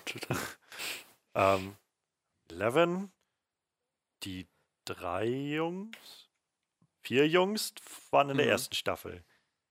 Dann kamen Steve und Nancy dazu und ihr Nancy's Freund und äh, jetzt dann noch äh, äh das, äh, die, das Mädel, das auch in, in Once Upon a Time in Hollywood dabei war. Ich habe den Namen vergessen von der Figur, die neu eingeführt wurde in der letzten Staffel. Ähm, die Schwester von Lucas. So, das sind schon zehn Leute. Ich rate mal, wo ich, so, wo ich das gerade aufzähle, sie werden die wieder irgendwie alle aufteilen in der nächsten Staffel, dass sie sich wieder Grüppchen bilden und die irgendwo hingehen. Ja, aber ich bin, ich bin dafür immer zu haben. und ja, also ich glaube, der, der Hype hat bei mir auch ein bisschen nachgelassen, aber ähm, ich, ich, muss sagen, ich sehe diesen, diesen Teaser und denke immer noch so, doch, von mir aus können ja noch ein, zwei Staffeln kommen. Ja, ich bin tatsächlich auch noch, noch nicht satt. Ich wüsste jetzt auch nicht, was ich gerne sehen würde in der Staffel, aber tatsächlich, ich glaube, ich werde auch noch an Bord. Ja, also es ist halt, ich, ich glaube, was mich halt tatsächlich einfach damit so, da, daran so beschäftigt, ist zu viel gesagt, aber warum ich einfach so merke und darüber nachdenke, ähm, ist, dass ich eben nicht damit reagiere aufs, also ich sehe das nicht und denke so, oh, schon wieder Stranger Things, sondern einfach so merke, dass es mir fast egal ist. Es ist halt so, ist schon nett, aber es hat halt nichts mehr so wirklich an Euphorie groß rausgekitzelt aus mir. Und das, das ist so das, wo ich merke, ha, scheinbar bin ich nicht mehr so involviert, wie, wie ich das noch bei den letzten Staffeln war. Seltsam. Hm. Naja. Stranger Things Staffel 4 auf jeden Fall scheint das ja schon gut in Arbeit zu sein. Ähm, jedenfalls das haben sie schon gedreht. Mal gucken, wann wir so die nächsten, ähm, nächsten Neuigkeiten davon bekommen. Wie gesagt, ich meine, es hieß, dass sie fünf Staffeln ansetzen für diese ganze Geschichte. Mal gucken, ob das dabei bleibt. Mal gucken. Ich weiß gar nicht, ob sie schon bekannt gegeben haben, wie viele Episoden Staffel 4 haben wird. So oder so wird die Staffel ähm, noch ein bisschen auf sich warten lassen, aber ganz offensichtlich werden wir immer mal wieder so ein paar Kleinigkeiten dazu bekommen. Damit sind wir dann so ziemlich mit unseren Highlights der Woche durch und können dann weitergehen ähm, wir haben jetzt ein kleines Flashlight, denn Freddy hat Call of the Wild gesehen. Mit Harrison Ford, der erneut mit einem zotteligen Biest unterwegs ist. So ist es.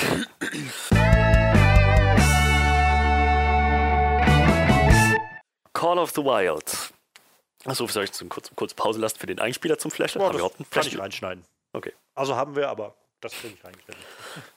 Genau, Call of the Wild. Äh, ein Film, der, wenn ich das richtig gesehen habe, schon mal verfilmt wurde. Wäre nett, wenn einer von euch das kurz recherchieren könnte, während ich ja. auf die Hintergründe also, eingehe. Also, ich, ich gucke die genauen, aber ja, der wurde schon, ich glaube, mehrmals sogar schon verfilmt.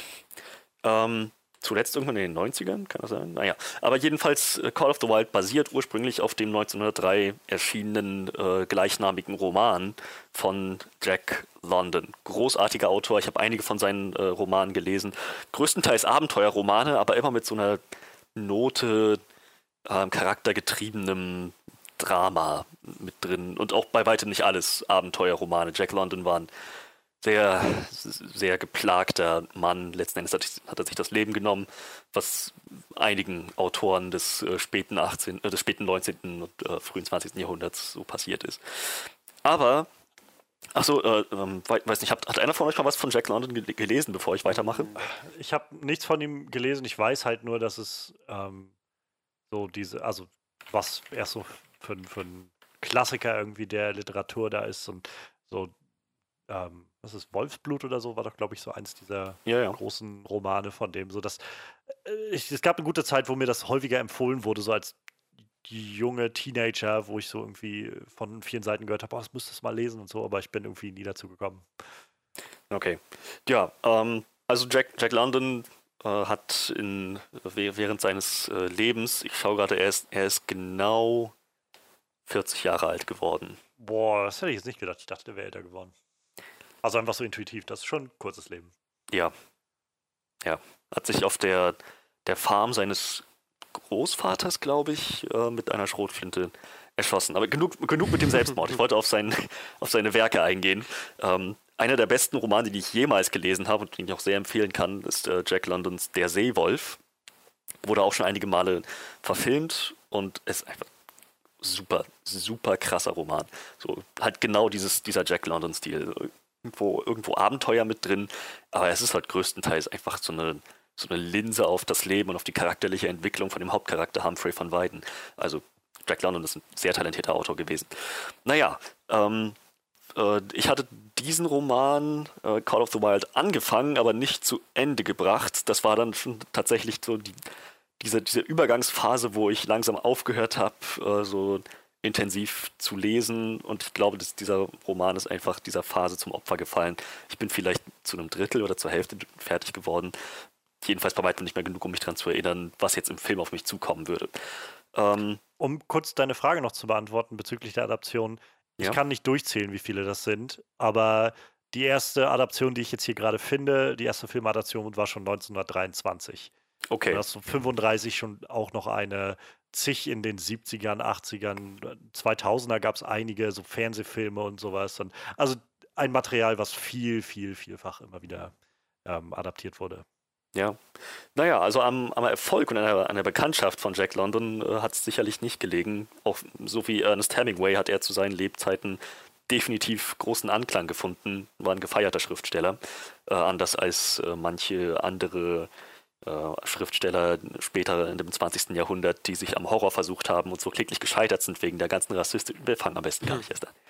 Ähm, aber ja, Jack London, Jack London, war bekannt, der ganze Erfolg hat ihm am letzten Endes doch nicht äh, geholfen, seine Lebenskraft wiederzufinden.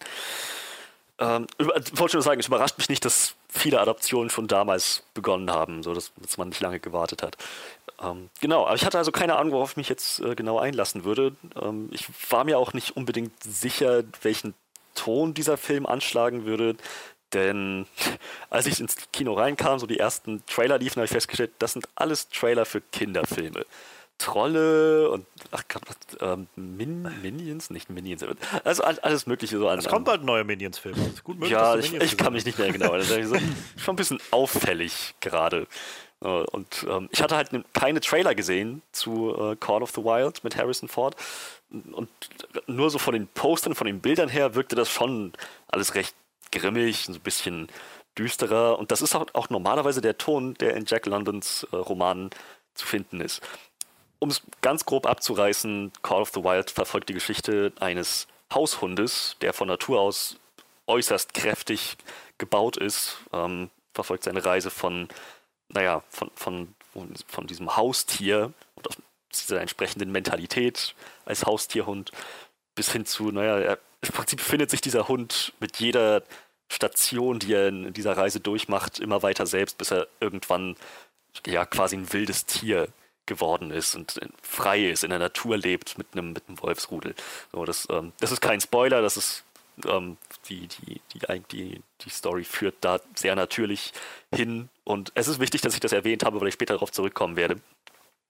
Ähm, was wirklich bewegend war in dem Film, war zu sehen, wie die, dieser Hund so einfach vom Schicksal hin und her getrieben wird. Er hat einfach keine Kontrolle über sein Leben, er, wie er von einem Besitzer zum nächsten wechselt ähm, und einen, naja, so, so völlig neue Erfahrungen macht außerhalb seines behüteten Zuhauses in Kalifornien. Und, und ich glaube, der war Hund eines, eines Richters, der ihn auch sehr verwöhnt hat. Und naja, so, es, es, war, es ist schon eine ziemlich bewegende, bewegende Geschichte. Ähm, aber was den Ton betrifft, lag ich nicht falsch, denn der Film nimmt so einige Momente, in denen ich sehr klar sehen konnte, ja, daran erinnere ich mich sogar noch aus dem Roman von Jack London und ähm, kann mich erinnern, dass mich das echt mitgenommen hat, was dieses Tier da durchmachen musste. Und das sind so Szenen, wo die Kamera wegschneidet oder äh, nur der Schatten gezeigt wird. Und ich, ich verstehe schon, ne, dass die dass die das alles im Sinne des eher Abenteuer, äh, kinderfreundlichen äh, Stils gemacht haben, weil ich hätte mir das sehr gewünscht, denn das ist, also das ist ein sehr essentieller Bestandteil von dem Ton, den der ursprüngliche Roman hatte, den viele von Jack Londons Romane haben, der dadurch einfach verloren gegangen ist, der mir vielleicht sonst geholfen hätte, so mich mehr so rein zu vertiefen, mehr, so komisch es auch klingt, ähm, so mehr diese Welt aus den Augen dieses Hundes wahrzunehmen, so seine Reise besser nachzufühlen. Ähm, nach, ich, man, man kann es nachempfinden, man kann es man kann's, äh, beobachten, nachvollziehen, aber so richtig nachfühlen hätte mir das, es hätte geholfen, ein bisschen mehr Immersion zu haben, wenn, wenn sie kein Blatt vor den Mund genommen hatten, hätten an einigen Stellen. Davon ab hat der Film ähm, einige leichte ähm, Stellen, humorvolle Stellen. Der, der Hund Buck ist definitiv ein vielschichtiger Hund, ein dreidimensionaler Charakter und auch seine, seine Beziehung zu äh, seinen Besitzern, seinen Herren, letzten Endes halt auch zu dem von äh, Harrison Ford gespielten. Jetzt muss ich selber kurz nachgucken, wie er hieß. Ähm, hm, hm, hm. Moment. Wie. Verdammt. Im Film wurde der Name, glaube ich, oft genug erwähnt. Aber Harrison Ford spielt.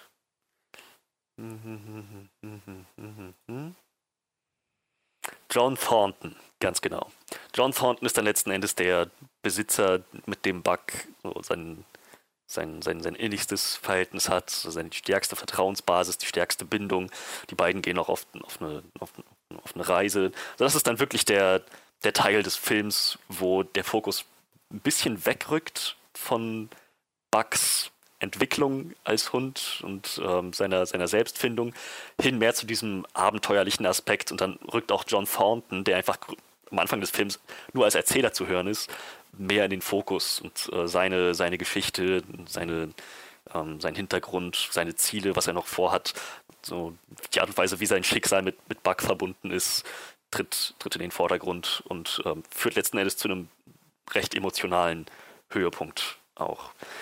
Ähm, ich würde den Film definitiv empfehlen. So ist geeignet für alle, alle Altersstufen, also von, von sechs bis aufwärts. Für Fans von Jack London oder überhaupt so Abenteuerromanen würde ich das definitiv ans Herz legen. Ähm, einzige Mankos, die ich jetzt hervorheben würde, sind wie gesagt so dieser, ähm, so die, dass, dass, dass an einigen Szenen, an einigen Momenten gespart wurde, im Sinne des Tons, da wurde ein bisschen was geopfert, meiner Meinung nach. Und meine Fresse, das CGI. es ist nicht so, dass ich irgendwie sage, im Laufe des Films habe ich am Ende festgestellt, mh, hm, jetzt irgendwie konnte ich, hatte ich nicht das Gefühl, dass das ein echter Hund war letzten Endes, sondern es ist buchstäblich, erste Szene, so die, die ersten 30 Sekunden ist sofort das, oh Gott, oh Gott, ein CGI-Hund. Nein, und es wird nicht besser. So, der, der hat, der macht Bewegung, der macht Gesichtsausdrücke, das, das wirkt mehr wie aus so einem Disney-Pixar-Film als wirklich wie ein echter Hund. Ja, so sollte es eigentlich nicht sein. Ähm, und auch das hat wieder natürlich ein bisschen, war dem, war dem abträglich, dass man sich nicht ganz, dass ich mir nicht hundertprozentig vorstellen konnte, da ist gerade ein echtes Tier, das gerade mhm. echte Erfahrungen macht und Schmerzen erleidet und äh, Bindung aufbaut, sondern es ist dieser CGI-Hund und man, man muss jetzt irgendwie so ein bisschen Suspension of Disbelief da reinpacken, um das möglich zu übersehen. So. Es kostet ein bisschen Kraft. Harrison Ford ist fantastisch in der Rolle als John Thornton, was ich nicht erwartet hätte. Ich dachte, Call of the Wild ist gerade so diese Art von Film, die Harrison Ford, ich meine, ich hatte nicht mehr, ich hatte, ich hatte nie das Gefühl, dass er sich für irgendeinen Film so hundertprozentig begeistert.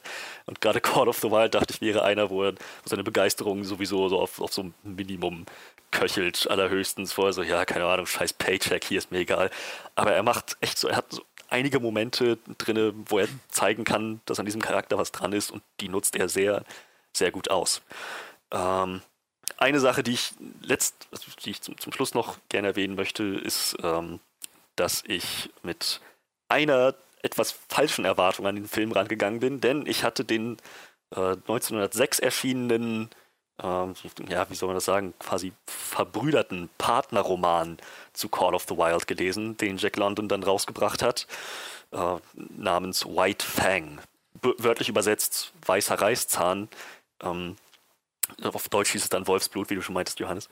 Ach, das ähm, ist Wolfsblut. Genau, das ist Wolfsblut. Äh, das verfolgt, das ist quasi so eine Art Spiegelung der Geschichte von Buck. Es verfolgt die Geschichte eines wilden Wolfshundes, der dann also wirklich von, von einem wilden Tier, der nichts kennt als Überlebenskampf und äh, Freiheit, so dann äh, naja, quasi vom, in, in, die Knechtschaft gezwungen wird, ähm, Hundekämpfe durchmachen muss. Ähm, es, es, gibt dann tatsächlich auch ein, also er als Wolfshund ist natürlich fantastisch als Hund, als, als Kampfhund, ähm, tritt aber irgendwann gegen einen Hund an, der ihn halb tot reißt. Und so, dass man dann als, als Leser letzten Endes das Gefühl hat, als er dann zum Haustier geworden ist, als er letzten Endes ein Haus, ein Haus gefunden hat, ein, ein Heim gefunden hat, einen Besitzer, der sich um ihn kümmert und ihn beschützt, ist das so ein Punkt, wo man so sagt, gut, jetzt, jetzt hat er endlich seinen Frieden. Ja. Ähm, aber das ist vom, ich meine, man, man hört es vielleicht schon raus, das ist vom Ton her ein sehr sehr, an, sehr andere Geschichte. Richtig, richtig düster. Ich wünschte, ich hätte das nicht damals in, in so jungen Jahren gelesen, sondern erst später. Das ist meine Fresse. Ähm, das geht echt an die Substanz. Und ich hatte die beiden tatsächlich verwechselt, die beiden Romane. Jetzt, ich hatte Ruf der Wildnis erwartet und eben diesen düsteren, diese düstere Geschichte um dieses arme, misshandelte Tier erwartet.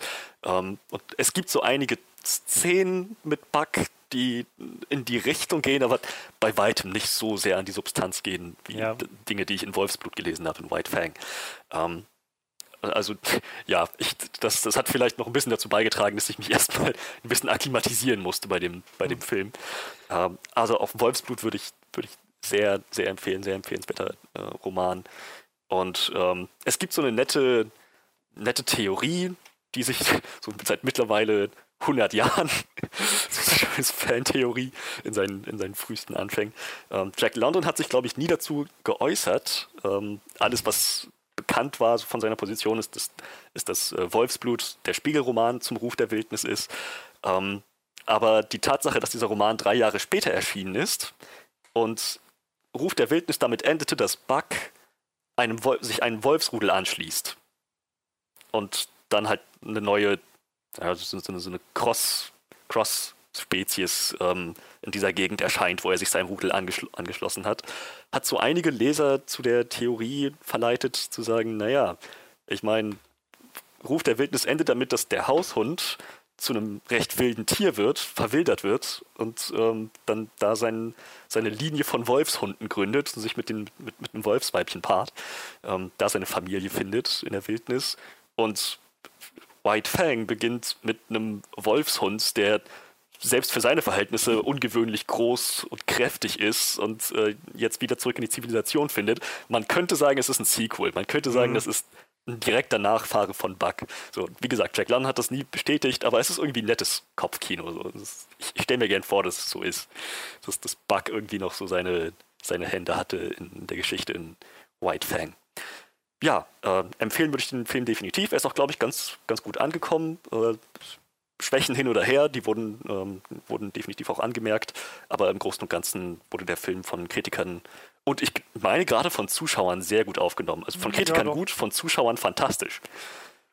Ich glaube, also so wie du es jetzt beschrieben hast, ähm, klingt es halt sehr so, als wäre es so, so eine gute Einstiegsadaption für diese, diese Welt und, und so ein bisschen familiengerechter, aber wenn du halt darüber dahin findest, dann bietet das Buch wahrscheinlich nochmal noch mal so eine, so eine andere, Fa ja, so eine andere Facette irgendwie der ganzen Geschichte. Ähm, und ja, also ich kann mir gut vorstellen, viele Leute werden es kennen. Wie gesagt, es gibt zig Adaptionen davon schon überhaupt. Also für viele wird das wahrscheinlich schon einfach präsent sein, was das ist. Harrison Ford dazu. Und wenn das dann auch noch gut funktioniert, so einigermaßen, bis auf den, den CGI-Hund, ähm, ja.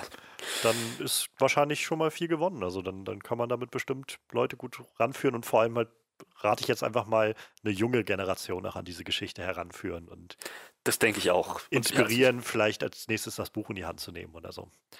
Glaube ich auch. Meine, als ich mich im Kino umgeschaut habe, ich glaube, ich habe höchstens ein Kind immer mal wieder lachen hören, aber auch nicht besonders aufdringlich. Das war sicherlich auch schon, keine Ahnung, 10, 11 Jahre alt. ähm, aber so ansonsten Sicher, junge Erwachsene, auch, äl auch, ältere Leute. Ne, ne, ist, wie gesagt, was für alte, alle Altersstufen. Und ähm, äh, ja gut, der CGI-Hund, da muss man sich ich glaube, wenn man darauf eingestellt ist, ist es halb so schlimm. Aber der ganze Film und es gab echt Nahaufnahmen und so Momente einfach in der Interaktion zwischen Hund und Mensch, wo ich dachte, wie wäre es nicht günstiger gewesen, einfach einen abgerichteten Hund dafür zu nutzen, statt alles Computer zu animieren?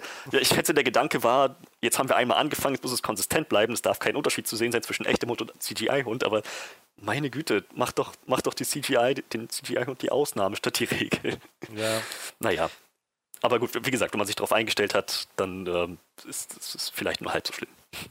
Ich hatte halt bloß bei Twitter einen Clip letzte Woche davon gesehen, der halt so ein bisschen viral war, von der Szene, wo ähm, Harrison Ford irgendwie auf, an seine Veranda, in sein, an seine Hütte kam und ihm halt Buck, der Hund, dann so von der Veranda entgegenkam und dann hatten sie halt einmal auf der einen Seite halt die Szene im Film mit dem Hund und auf der anderen Seite zu sehen, wie halt so ein Motion Capture Schauspieler dann in diesem Motion Capture Anzug so auf allen Vieren über die Veranda kam und ihn angesprungen hat und Leute halt meinten so, echt jetzt dafür, dafür müsst ihr extra einen CGI-Hund nehmen?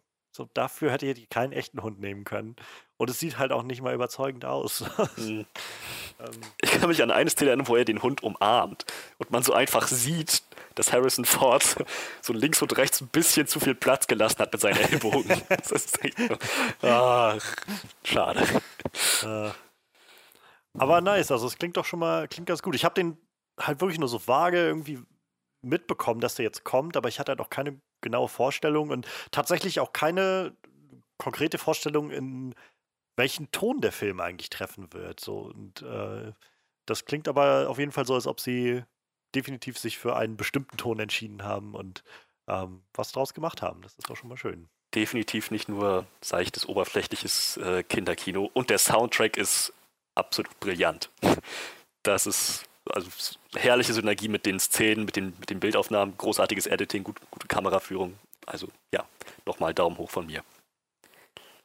Dann äh, danke dafür auf jeden Fall. Bitte, bitte. Ähm, ich muss sagen, jetzt wo du auch gerade so drüber geredet hast, ich habe ich will sowieso seit längerem mal wieder ein bisschen mehr lesen. Vielleicht ist das mal ein guter Einstiegspunkt. Muss ich mal irgendwie zur Bibliothek gehen oder so und mir mal irgendwie ja, Ruf der Wildnis oder White Fang oder sowas mhm. mal, mal ausleihen. Ähm, sind so überhaupt, sind so viele Klassiker, die ich noch nicht gelesen habe, wo ich immer denke, eigentlich sollte man mal irgendwie sowas gelesen haben.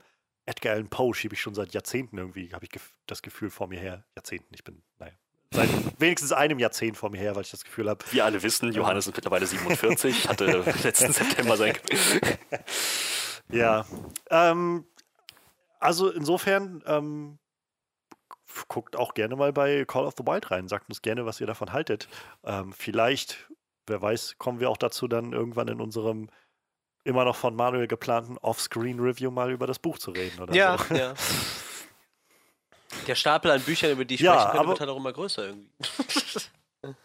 ja, siehst du denn, sollen die Pushen kommen, Mensch. Junge. Junge. ähm, ja, wir haben aber jetzt immer noch eine Review für euch. Und zwar wollen wir jetzt äh, mit wir, also wir zu dritt. Ich bin auch gespannt, was, was Freddy vielleicht immer mal so für Fragen oder für Vorstellungen hat. Ähm, aber Ma Manuel und ich haben Birds of Prey gesehen und wir wollen über Birds of Prey jetzt reden in unserer Review. Ja, Birds of Prey and the Fantabulous Emancipation of One Harlequin. Wenn das nicht ein Titel ist. Wie heißt er denn nach der Umbenennung? Ich glaube in Amerika. Yes? Ich glaube Harlequins ja, ja, Harlequin Prey. Bird of Prey. Birds of Prey, ja. Oh Gott, das will. Ähm, ja, also man kann vielleicht so schon mal sagen, der Film, der halt auch ein R-Rating bekommen hat, also bei uns war er ab 16, in Amerika halt ab, naja, 18 ist glaube ich dann R-Rating. Ja, 17 glaube ich bei denen. 18. Ja. Ähm, und äh, ja, der Film hat ein R-Rating bekommen und an seinem Eröffnungswochenende, ich meine, um die 33 Millionen Dollar eingespielt, was okay ist für einen R-Rated-Film, aber für so einen Comic-Film halt doch mhm. eher enttäuschend war. Und hat seitdem auch nicht wirklich viel mehr so Momentum entwickeln können. Ähm, Gerade die letzte Woche war dann ein ziemlicher Drop-off nochmal zu sehen von 60 Prozent. Ähm, und der Film steht jetzt weltweit im Moment bei 173 Millionen Dollar, hat ungefähr ja, 80 Millionen Dollar gekostet. Also er dürfte jetzt so seine Produktionskosten gerade wieder drin haben, wenn man immer noch so Marketing und sowas mit draufrechnet. Aber so ein richtig großer finanzieller Hit wird das Ding wahrscheinlich nicht mehr werden. Ähm, es gibt schon, wie das immer so ist, und dafür hasse ich das Internet so ein bisschen. ähm, es gibt schon wieder so viele dämliche Spekulationen darüber, warum und überhaupt. Und jetzt gibt es auf einmal Lager, die ähm, so wie damals, äh, letztes Jahr, als Captain Marvel rauskam, haben sie dann angefangen, Alita Battle Angel und Captain Marvel so gegeneinander auszuspielen und zu sagen, guckt euch nicht Captain Marvel an, diesen feministischen Kackdreck, guckt euch Alita an, Alita Battle Angel Army oder sowas. Und mittlerweile sind sie so verzweifelt, diese Grifters auf YouTube, dass sie ähm, jetzt an dem Punkt angekommen sind, wo sie sagen, Sonic gegen Birds of Prey. Ihr müsst Sonic gucken und nicht Birds of Prey, denn Birds Scheint of Prey ist scheiße und und, und deshalb ist Sonic der einzig wahre und Feministen wollen, dass Sonic untergeht und so. Und du denkst, die, ja, was soll man dazu noch sagen? ähm, das ist witzig. Ich kam hier gerade wieder zurück ans Mikro und dachte, ach, Johannes erzählt eine schöne fiktive Witzgeschichte. Das war eine echte Reaktion. Ja, ja, ja. Also ähm, ich meinte halt gerade, wie bei Captain Marvel schon letztes Jahr, wo es so ein Aufschrei gab, weil das ist ja ein, was, ein feministischer Film, sowas, so ein, so ein Kackdreck gucken wir nicht und das ist wieder bloß äh, die ganze Propaganda und man will uns unsere Werte wegnehmen. Diese selbe Ecke hat jetzt dasselbe, dieselbe Reaktion auf Birds of Prey gehabt, äh, mit deutlich mehr Häme, weil der Film halt weniger gut an die Kinokasse angekommen ist und seltsamerweise gepaart mit der Idee von weil Sonic zur selben Zeit rauskommt, ist das jetzt der natürliche Gegner von Birds of Prey.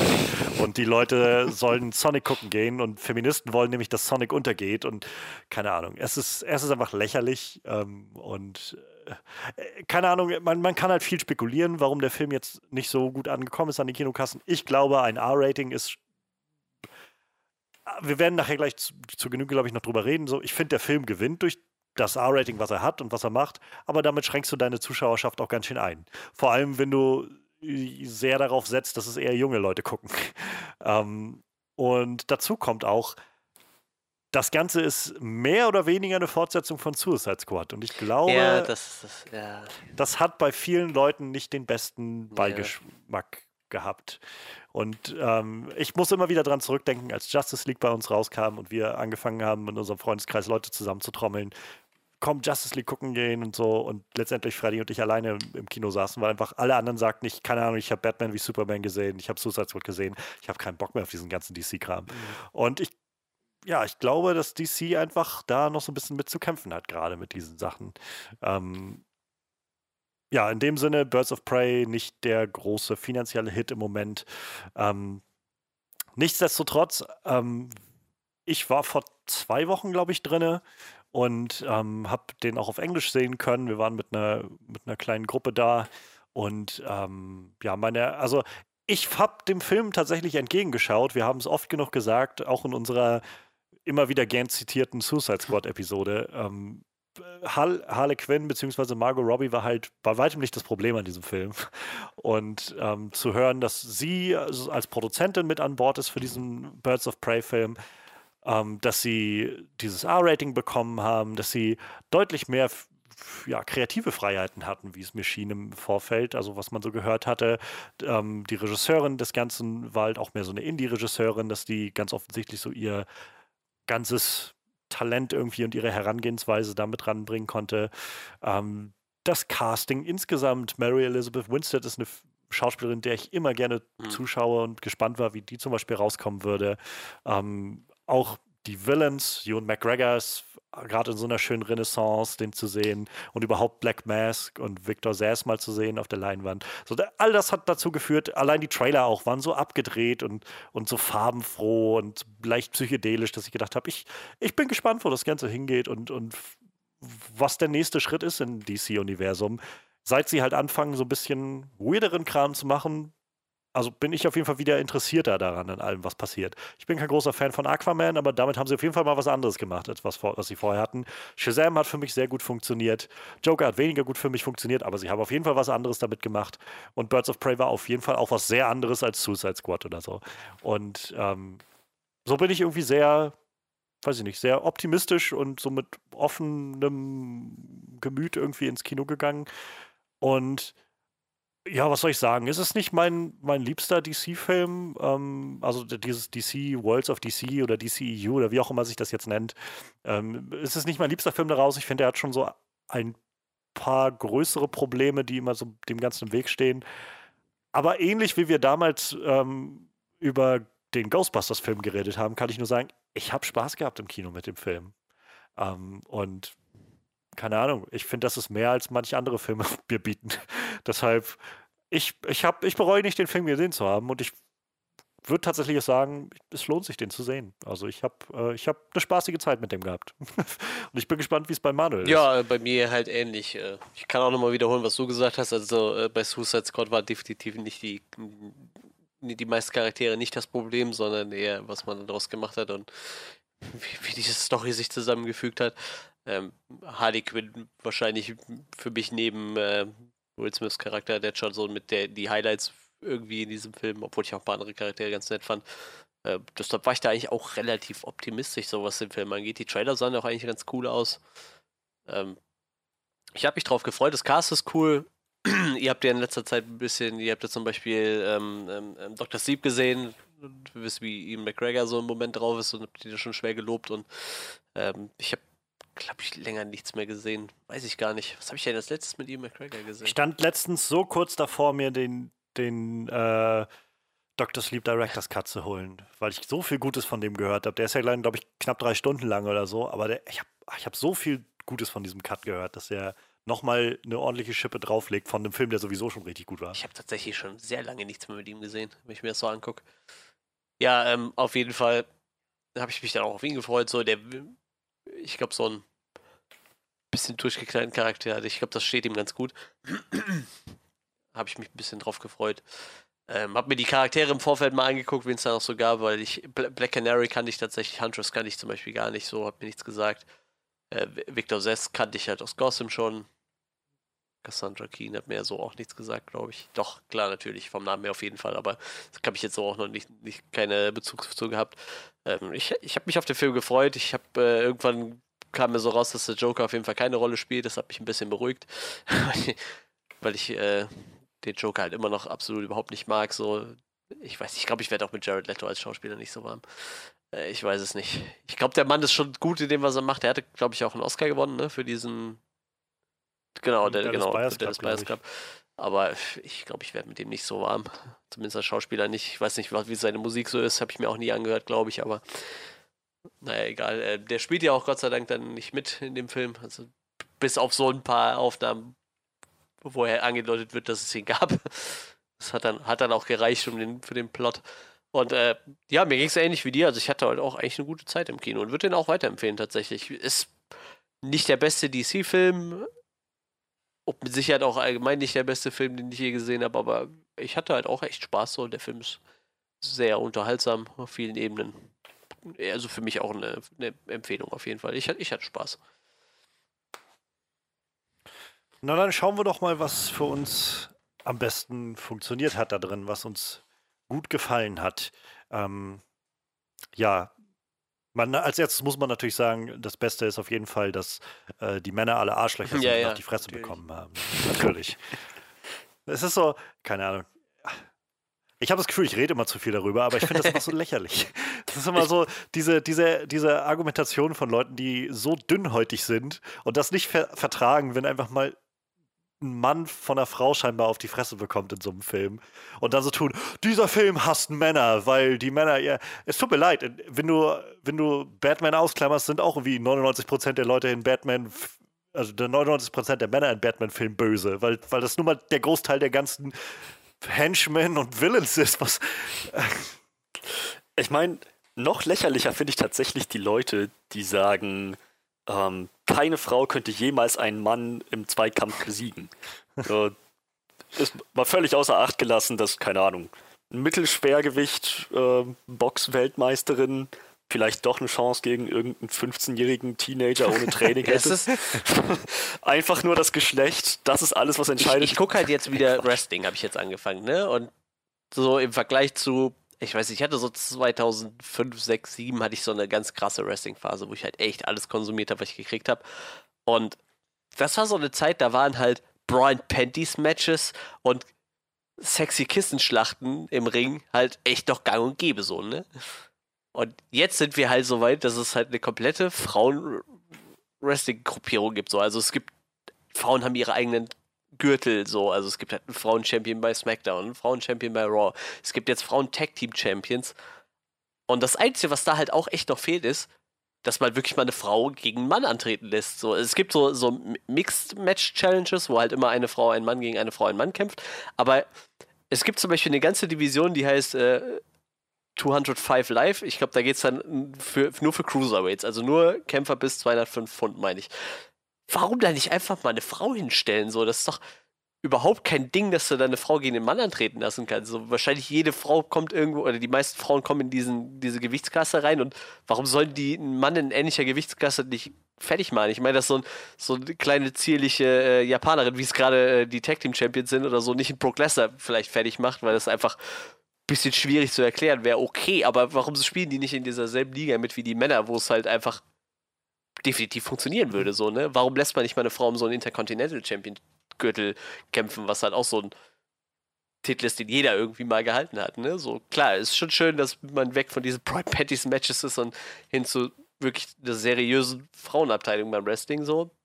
Aber das ist so das Einzige, was da halt immer noch fehlt. Ne? Einfach mal so eine Frau gegen einen Mann wirklich antreten lassen. So, die haben jetzt gebracht eine Frau muss man auch sagen, das ist, glaube ich, so mit die schwerste und größte Wrestlerin, die da so rumläuft. Die hat sich beim Männer Royal Rumble reingeschmissen äh, schmuggelt und hat halt auch zwei Männer rausgeworfen. So. Das war das das Einzige, was passiert ist halt. Und ich glaube, das letzte Mal gab es das halt ernsthaft in den 90ern, dass eine Frau wirklich einen Männertitel gehalten hat. Und das war so China und die hat halt auch äh, die Statur dafür gehabt. Aber ich sag mal, gerade in so einer Cruiserweight-Division macht das halt überhaupt keinen Sinn, die Frauen auszugrenzen, meiner Meinung nach. Das ist so das Einzige, was da noch fehlt, glaube ich. Aber das, das geht ja so ein bisschen einher mit dem, was du sagst. So. Warum sollte eine Frau nicht immer einen Mann auf die Schnauze hauen? So, gerade wenn die in einer ähnlichen Gewichtsklasse spielen oder so, das ist ja eigentlich überhaupt kein Ding so, ne? Hm. Das ist halt so die, diese, diese bekloppte Vorstellung, dass jeder Mann jede nee, Frau besiegen ja, kann. Ja. Das ist ich, ich möchte gerne, dass diese Leute sich einfach mal mit so, weiß ich, Bundeswehrsoldatinnen ja. oder sowas unterhalten. Ja, genau. Naja. Ja, ähm, aber also der Film, das mal jetzt alles ausgeklammert, diesen ganzen Schwachsinn, der Film nutzt halt seine Actionsequenzen sehr, sehr schön irgendwie, um, äh, um diese Frauen in, in, in Anführungszeichen in Figur zu setzen, aber nie in tatsächlich wieder, wo man merkt, dass es irgendwie eine, eine weibliche Perspektive auf das Ganze gibt, nie auf so eine, naja, Suicide Squad-mäßige Look at that ass-mäßige ja. Art und mhm. Weise, mhm. sondern ähm, dass du einfach das Gefühl bekommst von, man, die sind ganz schön badass. Und äh, wir kommen gleich, glaube ich, noch auf so, also für mich hat der Film zwei große Stärken.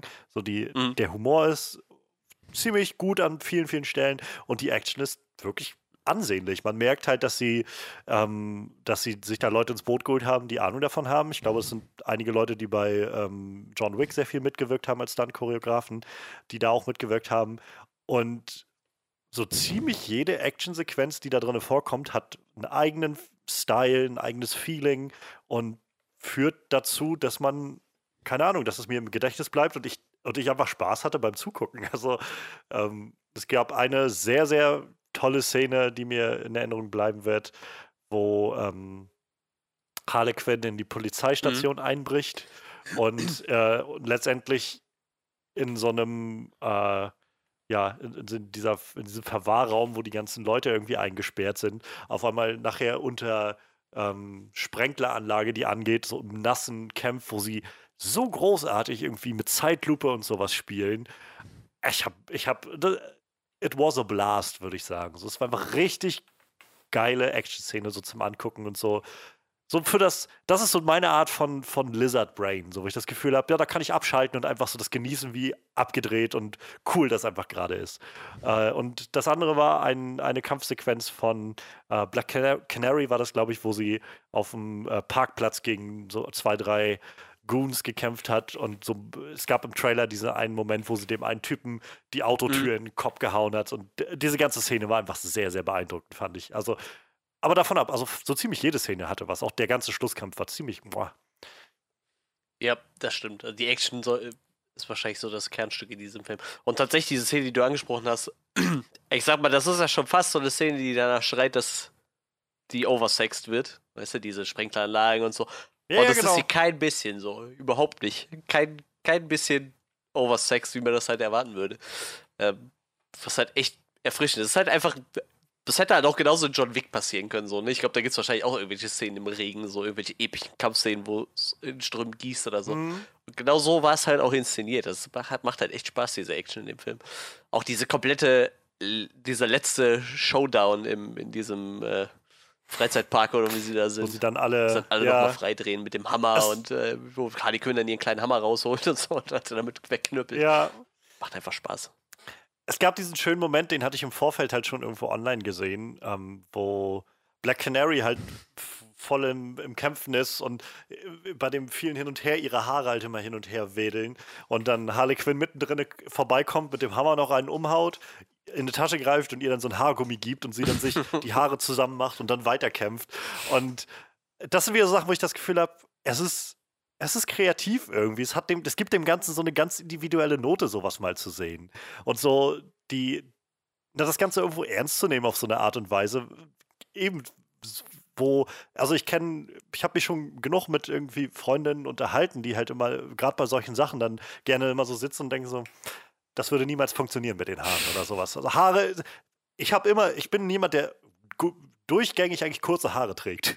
Und äh, wenn sie zu lang werden, dann heißt es wieder alles runter. Also mit langen Haaren habe ich halt überhaupt keine Ahnung und mache mir da auch keine Gedanken drum. Und ich glaube, das ist einfach sowas, wo der Film, wie gesagt, man merkt, dass da eine andere Perspektive hintersteht und dass jemand so eine frische, so einen frischen Wind irgendwie da reinbringt in diese ganze Sache. Und ich finde es halt auch überhaupt nicht schlimm, dass das Ganze sich mehr darauf konzentriert, vielleicht mal ein weibliches Publikum anzusprechen und denen zu sagen, guck mal, ihr könnt auch hier sein und auch coole Sachen machen. Es ist halt auch krass, dass sie jetzt so ein bisschen diesen ähm, Marvel-Move machen, ne? Sich wirklich mal einen Regisseur nehmen, der nicht schon etabliert ist, sondern der vielleicht dann ein, ein Werk geschaffen hat, was vermutlich dann irgendwie ziemlich gut äh, oder aufgefallen ist. Das ist wahrscheinlich gut, weil ich kenne es halt nicht. Also ihr erstes Werk hieß Dead Pigs von 2018 und äh, wie gesagt, ich kenne ich kenn die Frau halt überhaupt nicht, habe ich noch nie was von gehört.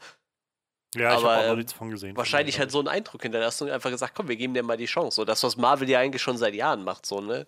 Wenn man so James ja. Gunn denkt oder so, der ja davor irgendwie nicht so viel gemacht hat und ich weiß nicht, ja, zum Beispiel. Taika Waititi.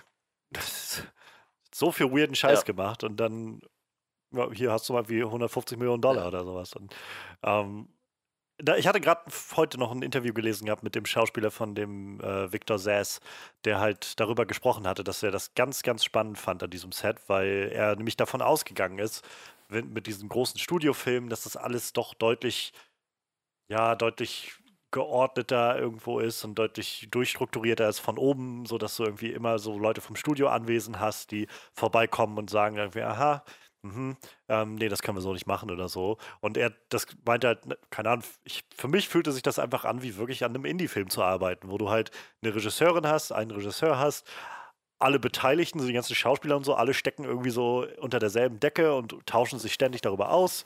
Und ansonsten, naja, ist es halt ihre Vision und sie kann halt dazu ziemlich machen, was sie will. Und naja, das, das merkt man halt auch irgendwo. Das Ganze hat halt schon so einen sehr eigenen Charme, finde ich. Das hat es auf jeden Fall. Aber vielleicht ist das auch, äh, vielleicht hat DC da auch ein bisschen gelernt, so, ne? Weil ich glaube, das war so echt das größte Problem ist. Also ich habe, ne, das ist nicht das größte Problem. Also ich glaube, äh, dass äh, Suicide Squad auch nicht funktioniert hätte, wenn der Regisseur freie Hand gehabt hätte. Aber äh, man hört ja tatsächlich doch sehr oft, dass äh, Warner und so sehr, sehr viel drin rumfuschen in den Filmen. Ne? Deshalb, klar, ich meine, das wird auch äh, Justice League nicht äh, retten, so, aber dieses ganze Release des Snyder Cut-Ding beruht ja nur darauf, dass, dass die Regisseure sich halt hinsetzen und sagen so, ja, uns wird halt super viel reingefuscht irgendwie, ne? Also, ich meine, das spielt halt wahrscheinlich auch eine Rolle. Klar, das wird die Filme jetzt auch nicht mehr aus dem Dreck ziehen, aber ich glaube, das könnte halt schon so, so ein Grund sein, warum die Filme auch halt nicht so gut funktioniert haben. Und vielleicht hat es hier halt jetzt einfach besser funktioniert, weil man denen mal ein bisschen mehr freie Hand gelassen hat. Ich glaube halt so ein bisschen, ähm, also mein, mein Eindruck war so ein bisschen, dass äh, DC und wie gesagt, man muss ja auch sagen, wir haben ja nur keine Ahnung, was hinter den Kulissen da vor sich geht. Man kann immer nur irgendwie mutmaßen. Aber der Eindruck ist schon, dass sie am Anfang sehr darauf gesetzt haben. So, Zack Snyder, das ja. ist deine Vision, das Ganze ziehst du durch. Und das ging halt mehr oder weniger nach hinten los. Also auf jeden Fall so weit nach hinten los, dass die Zuschauer eher gespalten waren, dass du halt Leute hast, die sehr das abfeiern, aber halt auch viele Leute hast, die sagen, jetzt ist überhaupt nicht meins. Und daraufhin ist so mein Eindruck, haben sie viel mehr versucht, dann zu sagen, nee, okay, wir müssen hier Dinge ändern. Ähm, Suicide Squad war, glaube ich, so das erste große Opfer davon, äh, die dann gesagt haben, nee, äh, das muss vom Ton nochmal ganz anders gemacht werden, schneidet das nochmal ja. ganz anders um und so. Ähm, Justice League, ganz, ja, ich meine, da sind letztendlich zwei Regisseure dran tätig gewesen. Ähm, und mittlerweile sind sie wohl, glaube ich, ein bisschen runtergekommen von der ganzen Sache. Also, ähm, ja. Ich, auch wenn der Film, wie gesagt, jetzt nicht so finanziell erfolgreich ist, ich hoffe, dass sie halt in so eine Richtung ja. weitergehen. Also nicht diese Art von Film, aber halt das Filme machen dahinter so weiter betreiben und halt Leuten mit kreativen Ideen die Richtung geben. Und ich glaube, das machen sie. Mit, sie haben Suicide Squad an James Gunn gegeben. Ich glaube, das ist eine, eine gute ich, ich Richtung. Ich glaube auch, dass ähm, damals Patty Jenkins heißt sie, ne, die Wonder Woman gemacht hat. Ich, ich glaube, die hatte auch wahrscheinlich schon mehr Freiheiten so, weil ich glaube, die hatte auch schon eine relativ klare Vision, was sie da machen wollte. Und ich meine, das hat sich halt auch ausgezahlt. Ne? Ich meine, der Film war halt war vermutlich mit der Beste in diesem falls man noch davon sprechen kann, DC Universe, was wir bis jetzt haben, so, ne? Also irgendwie die Filme spielen ja noch irgendwie alle im selben Universum, sag ich mal, auch wenn sich das wahrscheinlich irgendwann mal verläuft, aber äh, das hat bei ihr halt auch super gut funktioniert, ne? Weil sie halt wahrscheinlich auch schon mit einer Vision hingegangen ist und man das so abgesegnet hat, ne? Und sie dann hat halt machen lassen. Also es wirkt auf jeden Fall so. Ja. Und ähm, ja, wa wa warum dann nicht halt so weitermachen? Ne? Wie gesagt, hier hat sich das halt auch echt ausgezahlt. So, um jetzt mal was anderes anzuschneiden, ich muss halt sagen, der, wenn jetzt nicht so die, die Oscar-Saison schon durch wäre und der Film da mit Sicherheit nicht reinfällt, aber so das Kostümdesign von diesem ganzen Film fand ich halt super klasse. Oh ja. Also allein schon was, ja. was Harley Quinn immer so für, für Outfits auspackt und einfach so total modischen, wirren Kram kombiniert. Irgendwie fand ich total großartig. Fand ich richtig gut. Ich fand vor allem, es hat, es ist halt nicht nur gewesen, dass man, dass man so das Gefühl bekommt von, das sieht halt schick aus oder, oder zieht so äh, irgendwie den, den Blick an sich, sondern es spiegelt halt die, die Verfassung von Harley wieder. Die, also sie ist ja am, es wird ja relativ schnell zu Anfang klar gemacht, dass sie mhm. diese Geschichte erzählt, weshalb die Geschichte ja auch so nicht chronologisch erzählt ist und immer mal wieder hin und her springt und so, womit auch Leute Probleme hatten scheinbar, was ich auch nicht nachvollziehen kann, dass Leute mal, was, ich verstehe das nicht, was, was soll denn das jetzt, so viele Zeitsprünge und so. Ich denke, Leute, ihr habt, das sind dieselben Leute, die dann abfeiern, wenn Ich wollte gerade sagen, die, die halt gucken die Memento wahrscheinlich und denken sich, was ein geiler Film ja. und hier suchen sie Hauptsache irgendwas zum Meckern, so. Weiß ich nicht. Also, ich will niemandem was absprechen. Man kann damit seine Probleme haben mit der Inszenierung, ohne Frage. Aber diese Art von, verstehe ich einfach nicht. Das, das erschließt sich mir einfach nicht. Ähm, und in den Klamotten hat sich das, fand ich, sehr gut wiedergespiegelt. Es wurde halt sehr gut gezeigt, dass sie halt einfach völlig durch den Wind ist und einfach so sehr impulsiv irgendwie Sachen ausprobiert und anzieht und Dinge macht, die ihr gerade einfallen oder die, die ihr gefallen oder sowas. Und äh, ich, ja, also überhaupt, Margot Robbie ist, ähm, ja, die, die hat sich irgendwie die richtige Rolle gesucht mit Harley Quinn. sehr witzig fand ich auch die Roller Derby-Szene, relativ am Anfang, glaube ich das war eine sehr coole ja. Szene. Ich finde, Roller Derby ist allgemein so. Ich, ich habe überhaupt keine Ahnung, worum es da geht. Ich habe auch eine Bekannte, die das gespielt hat. Ist auch scheinbar irgendwie gefühlt ein Sport, den nur Frauen betreiben, so. Und der einfach unglaublich brutal ist gefühlt. Also ich sehe immer nur, wenn, wenn man da so Ausschnitte von auf YouTube sieht, immer nur Frauen, die sich gegenseitig auf die Schnauze hauen, auf Rollschuhen so. Also so super wirrer Sport. Ich glaube, es geht irgendwie darum, Runden zu fahren mit einem Ball in der Hand oder so und gegenseitig den Gegner davon abzuhalten, eine Runde zu drehen oder so.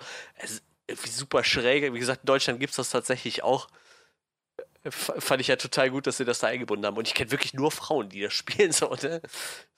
Ganz, ganz abgefahrener Sport irgendwie.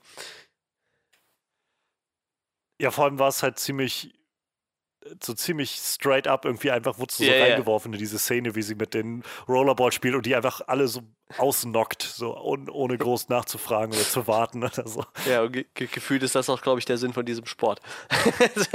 Wir knocken einfach ja. alle aus. Ja. So ein bisschen, hat so ein bisschen Eishockey-Vibes, finde ich. Vielleicht ist das so die, die Female Eishockey-Form oder so. Ich weiß es nicht. Wie gesagt, ich kenne halt keine Männer, die das betreiben. Vielleicht gibt es da, gibt's das auch, aber ich, ich kenne halt echt immer nur Frauen, die das spielen. So. Und das ist halt quasi dasselbe. So beim Eishockey kloppen sich die Männer die ganze Zeit in die Bande.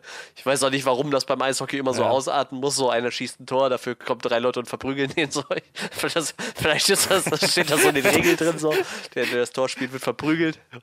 Oh mein Gott, das sollten sie bei jedem Spiel einfach hinzufügen als Regel. Derjenige, der ein Tor macht oder was ich so bei Basketball einen Punktewurf, je nachdem wie viele Punkte er macht, so viele Leute kommen und dürfen den irgendwie für eine halbe Minute lang völlig zusammenschlagen. Oder? Das ist halt echt ja. Wie gesagt, Rollerball, ungefähr, äh, Roller Derby, ungefähr dasselbe, nur, nur auf Rollschuhen. Mit dem Kreisfahren. Super schräg. Aber war auch eine sehr, sehr coole Szene irgendwie. Ja, ähm, vielleicht mal jenseits der Action, so, ich, ich hatte es vorhin schon angesprochen, ich finde, der Film hat halt einfach so eine ganz eigene Note, irgendwie so eine, so, so eine ganz eigene Persönlichkeit, die man dem an, ansieht und irgendwie auch spürt. Und ähm, da sind dann so Szenen, die das halt, die das so her hervorheben, dass das gerade einfach so ein, sowas siehst du halt nirgendwo anders groß. Also diese ganze Nummer, die sie aufziehen um Margot Robbie, also um Harley Quinn, wie sie auf der Jagd ist nach diesem Bacon- und Egg-Sandwich. Und das, das ist ja, das zieht sich ja durch den gesamten Film im Prinzip. Diese, ihre Jagd nach diesem, diesem Sandwich, was, keine Ahnung, so dieses, dieses Essen, wenn du so völlig am Boden zerstört bist und weißt, ich brauche jetzt bloß dieses eine Ding und dann kann ich wenigstens für einen Moment lang glücklich sein, so ungefähr. Und ähm, wie sie das immer wieder irgendwie mit einfließen lassen haben und auch so, so herrlich ausgekostet haben, so, also, so, so überdramatisch inszeniert haben, wie sie dann, äh, wie sie dann angefahren wird und das so aus, oder, äh, ja doch, ich glaube, sie wird angefahren, wenn das ihr so aus der Hand fliegt und so in Zeitlupe auf den Boden fällt und sie dann weinend auf dem Boden liegt und danach greift und so. Ich, es ist einfach alles so herrlich überdreht und das macht halt einfach Spaß. Ja, das macht auf jeden Fall. Ich, ich weiß nicht, allein schon so, so, so mit dieser Hyäne oder so. Ich habe ich hab echt im Kino gesessen und super gedacht, wenn sie sich diese Hyäne kaufen, die sie dann auch noch Bruce nennt. das ist ja. total gut. Die Hyäne, die Bruce, die einfach dann immer mit dir auf der Couch sitzt. Vor allem, vor allem halt auch auf der Begründung, sie weiß ja nicht, wer ja. Bruce Wayne ist, so hat einfach nur dieses, ja, das ist halt dieser muskelbepackte Wayne-Typ. Ja. So, halt Total gut. Und dann sitzt sie da auf der Couch mit ihrer Hyäne neben sich. Das macht dann einfach Spaß. Auch die ähm, äh, Cassandra Kane war das, glaube ich, das, das Mädel, die Taschendiebin, die dann zu ihr stößt. Die haben dann auch so ein schönes Duo entwickelt, die beiden. Sie einfach unterwegs waren und dann auch bei ihr in der Wohnung saßen und irgendwie, keine Ahnung, so, wo halt immer durchkommt, wie kaputt Harlequin auch ist. Also einfach, wie, wie anders Harlequin ja. tickt, so wie sie dann auf einmal einfach da sitzt, mit ihr zusammen auf, dem, auf der Couch und einfach, keine Ahnung, sie haben irgendwie gerade ganz andere Probleme, so Mörder sind hinter ihr her oder so. Und, naja, wir setzen uns erstmal hier auf die Couch, machen mal Fernsehen an. Ein paar Cornflakes. ein paar Cornflakes, genau. So. Aus der Schüssel, die gerade mal so durch, mit feuchtem Lappen durchgewicht wurde. So. ja. Total gut. Aber ich finde es halt auch total gut. Sie wirkt halt so ein bisschen wie so ein verwahrloster Flodder in ihrer Wohnung, wenn sie da so rumsitzt. Aber ja, genau. immer wieder erwähnt sie genau. ja zwischendurch, ich habe einen Doktor, du Arsch. So, also wenn irgendeiner so, so darauf hinweist, dass sie dumm ist oder so. Und das, das spielen sie ja. so großartig aus. Ist, also, dieser Film hat so zwei Running Gags, naja, drei, wenn wir den, das Bacon and Egg Sandwich mitzählen. Drei Running Gags, die ich so abgefeiert habe in diesem Film, die ich so genossen habe.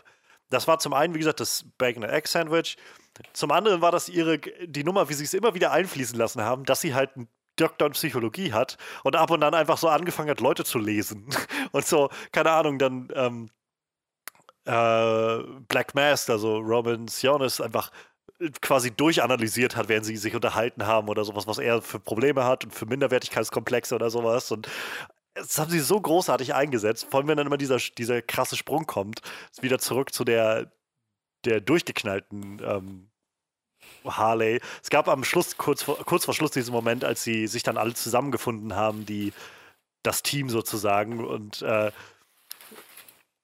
komme ich gleich noch zu meinem letzten, glaube ich, Lieblingsgag des Ganzen ähm, mit Huntress, wo sie halt darüber gesprochen haben, äh, dass, wo irgendjemand meinte so äh, zu Huntress, uh, you have some really big anger problems. Und irgendwie, I don't have anger problems oder sowas. Und Harley dann auf sie zukam mit so einem irgendwie, weißt du, in den meisten Fällen äh, bietet Rache nicht die ähm, erwünschte Katharsis, die man sich im Vorfeld vorstellt.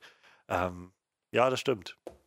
Okay, sind wir jetzt soweit? Können wir losmachen? So, und es war so, so herrlich, immer auf den Punkt kam dieser Wechsel von, von dieser einen Person zur anderen Person. Es war einfach herrlich. Ich habe das so, so genossen. Sie haben halt diese Figur verstanden und dieser Figur halt irgendwie Leben eingehaucht. Deutlich mehr als halt in Suicide Squad. Ich würde mich mal kurz einklicken an der Stelle. Unabhängig des Mediums, Spiel, Serie, Film, alles Mögliche, man vergisst so schnell, dass Harley Quinn eigentlich ja. echt schlau ist. Ja, ja, genau da, darum dreht, also es geht ja, der Film geht halt schon los mit so dieser Narration von Harley Quinn und wie sie dann auch ihr Leben so ein bisschen aufdröselt und halt, dass sie ihren Doktor gemacht hat und so weiter. Und du kriegst halt schon das Gefühl, so die, die, die musste sich schon ganz schön durchschlagen, ihr ganzes Leben und ist halt nicht dämlich. Äh, sie ist halt nur an echt falschen Mann geraten. Mhm. ähm, und ansonsten, ja, mein, meine absolut, mein absoluter Lieblingsgag in dieser ganzen Sache, diese, der absolute Running Gag, der für mich immer gezogen hat, war Huntress. Sie haben um Huntress, um, um die Figur, die Mary Elizabeth Winstead spielt, einen so großartigen Meta-Joke, meiner Meinung nach, über Kill Bill gemacht. Und diese Art von, von Film und so Rachefilm, ich habe jedes Mal ich habe mich kaputt gelacht jedes Mal, wenn die aufgetaucht ist. Dazu halt auch noch die Art, wie Mary Elizabeth Winstead das rüberbringt. So, es wird halt ziemlich äh, klar gemacht dann irgendwann, dass sie als Kind so einen Anschlag auf ihre Familie überlebt hat und seitdem dann irgendwo aufgenommen wurde von irgendwelchen Assassinenmönchen oder sowas, die sie ausgebildet haben in Italien und dann ist sie seitdem zurückgekommen und du kriegst halt mit, dass sie so ein bisschen sozial nicht so ganz versteht, was los ist und immer mal so an den falschen Stellen lacht oder irgendwie eben nicht lacht, wenn irgendwer was Lustiges sagt oder so.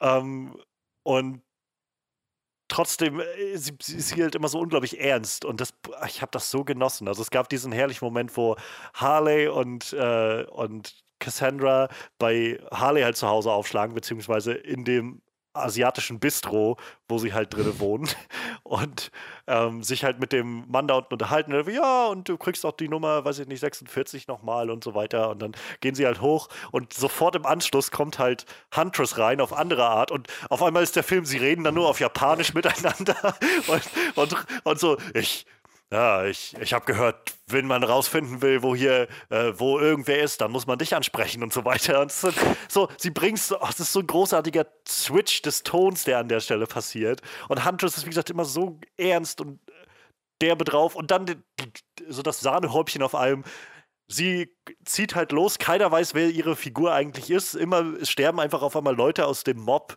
ähm, immer wieder mit diesen, ja, mit diesen ja, Armbrustpfeilen so in ihren Körpern und alle sagen halt immer, das ist ja. der Crossbow-Killer. Und jedes Mal sieht sie dann immer, I'm Huntress, man.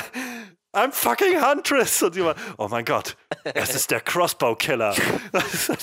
Das ist so groß.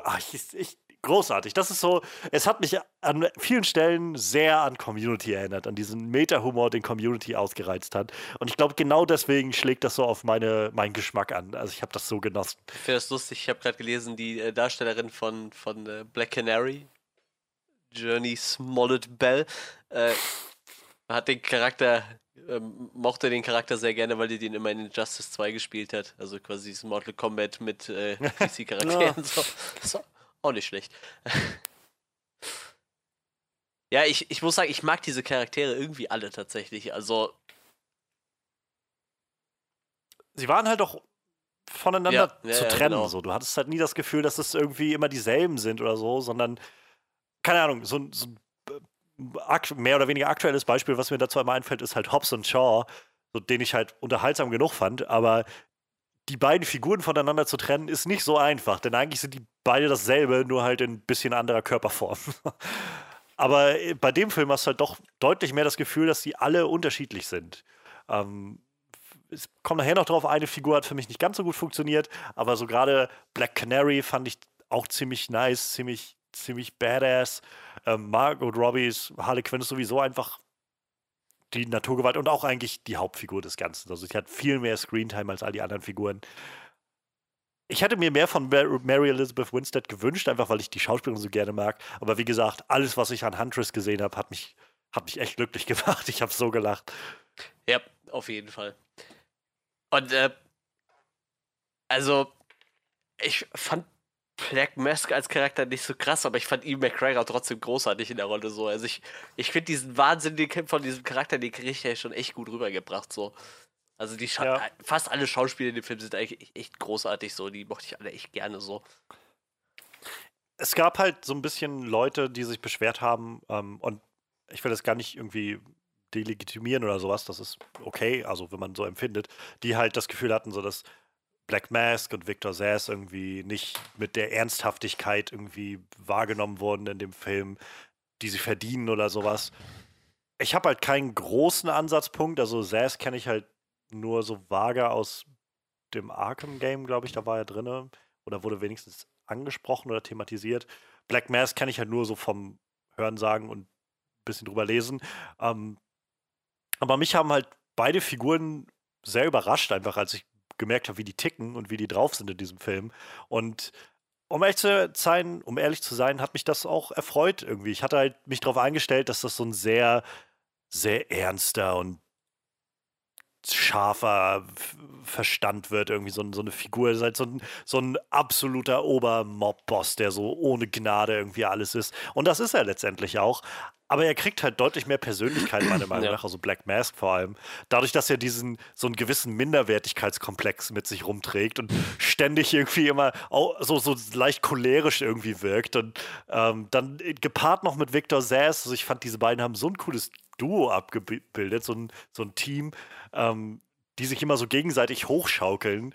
Und äh, bei aller Lächerlichkeit, sag ich mal in Anführungszeichen, der ganze Film ist halt nun mal völlig überdreht und die Figuren passen sehr gut da rein, waren die trotzdem ziemlich ziemlich grausam. Also ich meine, sie haben, sie haben nicht davor zurück, genau, sie haben nicht davor zurückgescheut, so, ähm, sehr gut darauf einzugehen, wie, wie sie von anderen Leuten die Gesichter abschneiden und sowas. Und ähm, keine Ahnung, also für mich hat halt das funktioniert zu sehen, wie, wie durchgeknallt und gefährlich diese, diese Leute sind. Und zum anderen haben sie halt einfach viel Persönlichkeit gewonnen. Ja, das ich. auf jeden Fall. Aber äh, tatsächlich bin ich der Meinung, ich glaube, du hättest halt auch anstatt Black Mask irgendwen anders dahinstellen können als als Crime Lord, ne? Ja, also ich wahrscheinlich. Fand die dann ja. doch sehr austauschbar, aber das stimmt. Also, dieses Duo macht auf jeden Fall Spaß zuzugucken. Wie gesagt, Ian McGregor macht das großartig und äh, Victor Sess ist auch ziemlich unterhaltsam in der Rolle. Ich kenne den kenne ich tatsächlich aus Gotham auch eher als äh, ziemlich also der hat halt gefühlt gar keinen Humor, der ist einfach nur ein düsterer Killer so.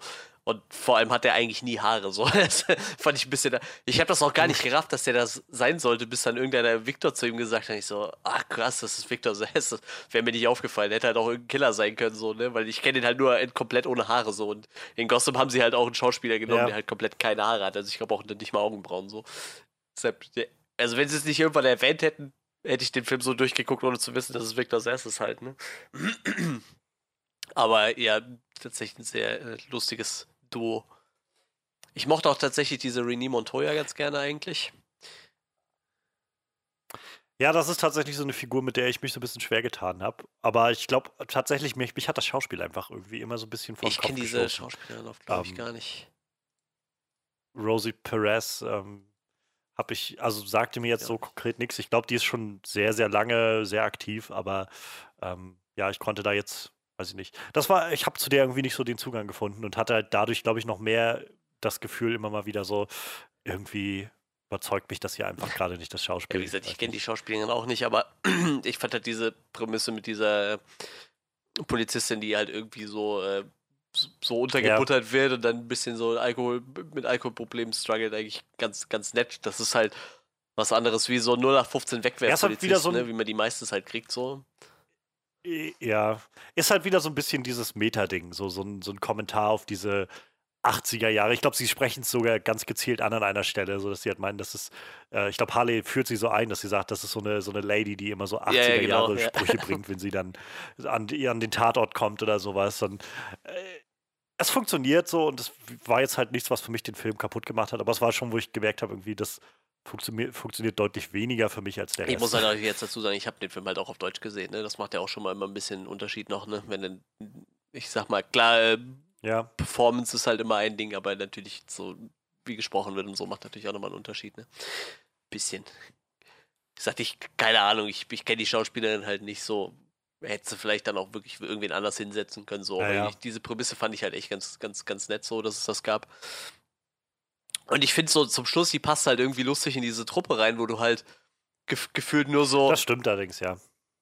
Durchgeknallte Anti-Helden hast und dann hast du halt einfach diese äh, Polizistin, die quasi schon suspendiert ist und halt noch ein bisschen mit Alkohol-Struggle zwischendurch. Die passt halt irgendwie ein bisschen in diese Truppe rein. Fand ich ganz nett. Ach ja. Also diese, diese ganze Schlussszene fand ich halt schon ja, sehr cool, als sie alle so zusammengekommen sind und so, okay, wir müssen jetzt zusammenarbeiten. Ähm, ist auch sehr schön, wie sie dann irgendwie nach Waffen suchen. Und, und irgendjemand dann meint zu, zu Mary, also zu Huntress so von wegen, ähm, You have your bow and arrow und sie dann halt auch wieder so ordentlich scharf irgendwie so zurück. It's not a bow and arrow, okay? I'm not ten. It's a crossbow. Herrlich. Ja. Ähm, ähm, was, was, was, was ist noch zu sagen? Ähm, hm. Ah, der Soundtrack. Sie haben oh ja, ähm, ähnlich wie bei Suicide Squad sehr, sehr ja, viele stimmt. Titel reingeballert. Ich hatte aber tatsächlich das Gefühl, dass es besser funktioniert hat als bei Suicide Squad. So, es gab hin und wieder mal einen Moment, wo ich gedacht habe, okay, jetzt überzieht ihr das Ganze vielleicht ein bisschen. Vielleicht doch ein paar sehr viele Songdrops, die ihr so drin habt. Ich aber trotzdem, also ich habe ich den äh, OST irgendwie ich finde. Mir gut gefallen, ich will die nochmal also. gucken kann, die Songs, weil da waren ein paar Songs bei, wo ich dachte, oh, das ist ziemlich cool. Äh, Sie hatten dann auf einer Stelle auf jeden Fall Barracuda drin. Und den, also ist sowieso ein geiler Song und den haben sie auch sehr gut eingesetzt, fand ich.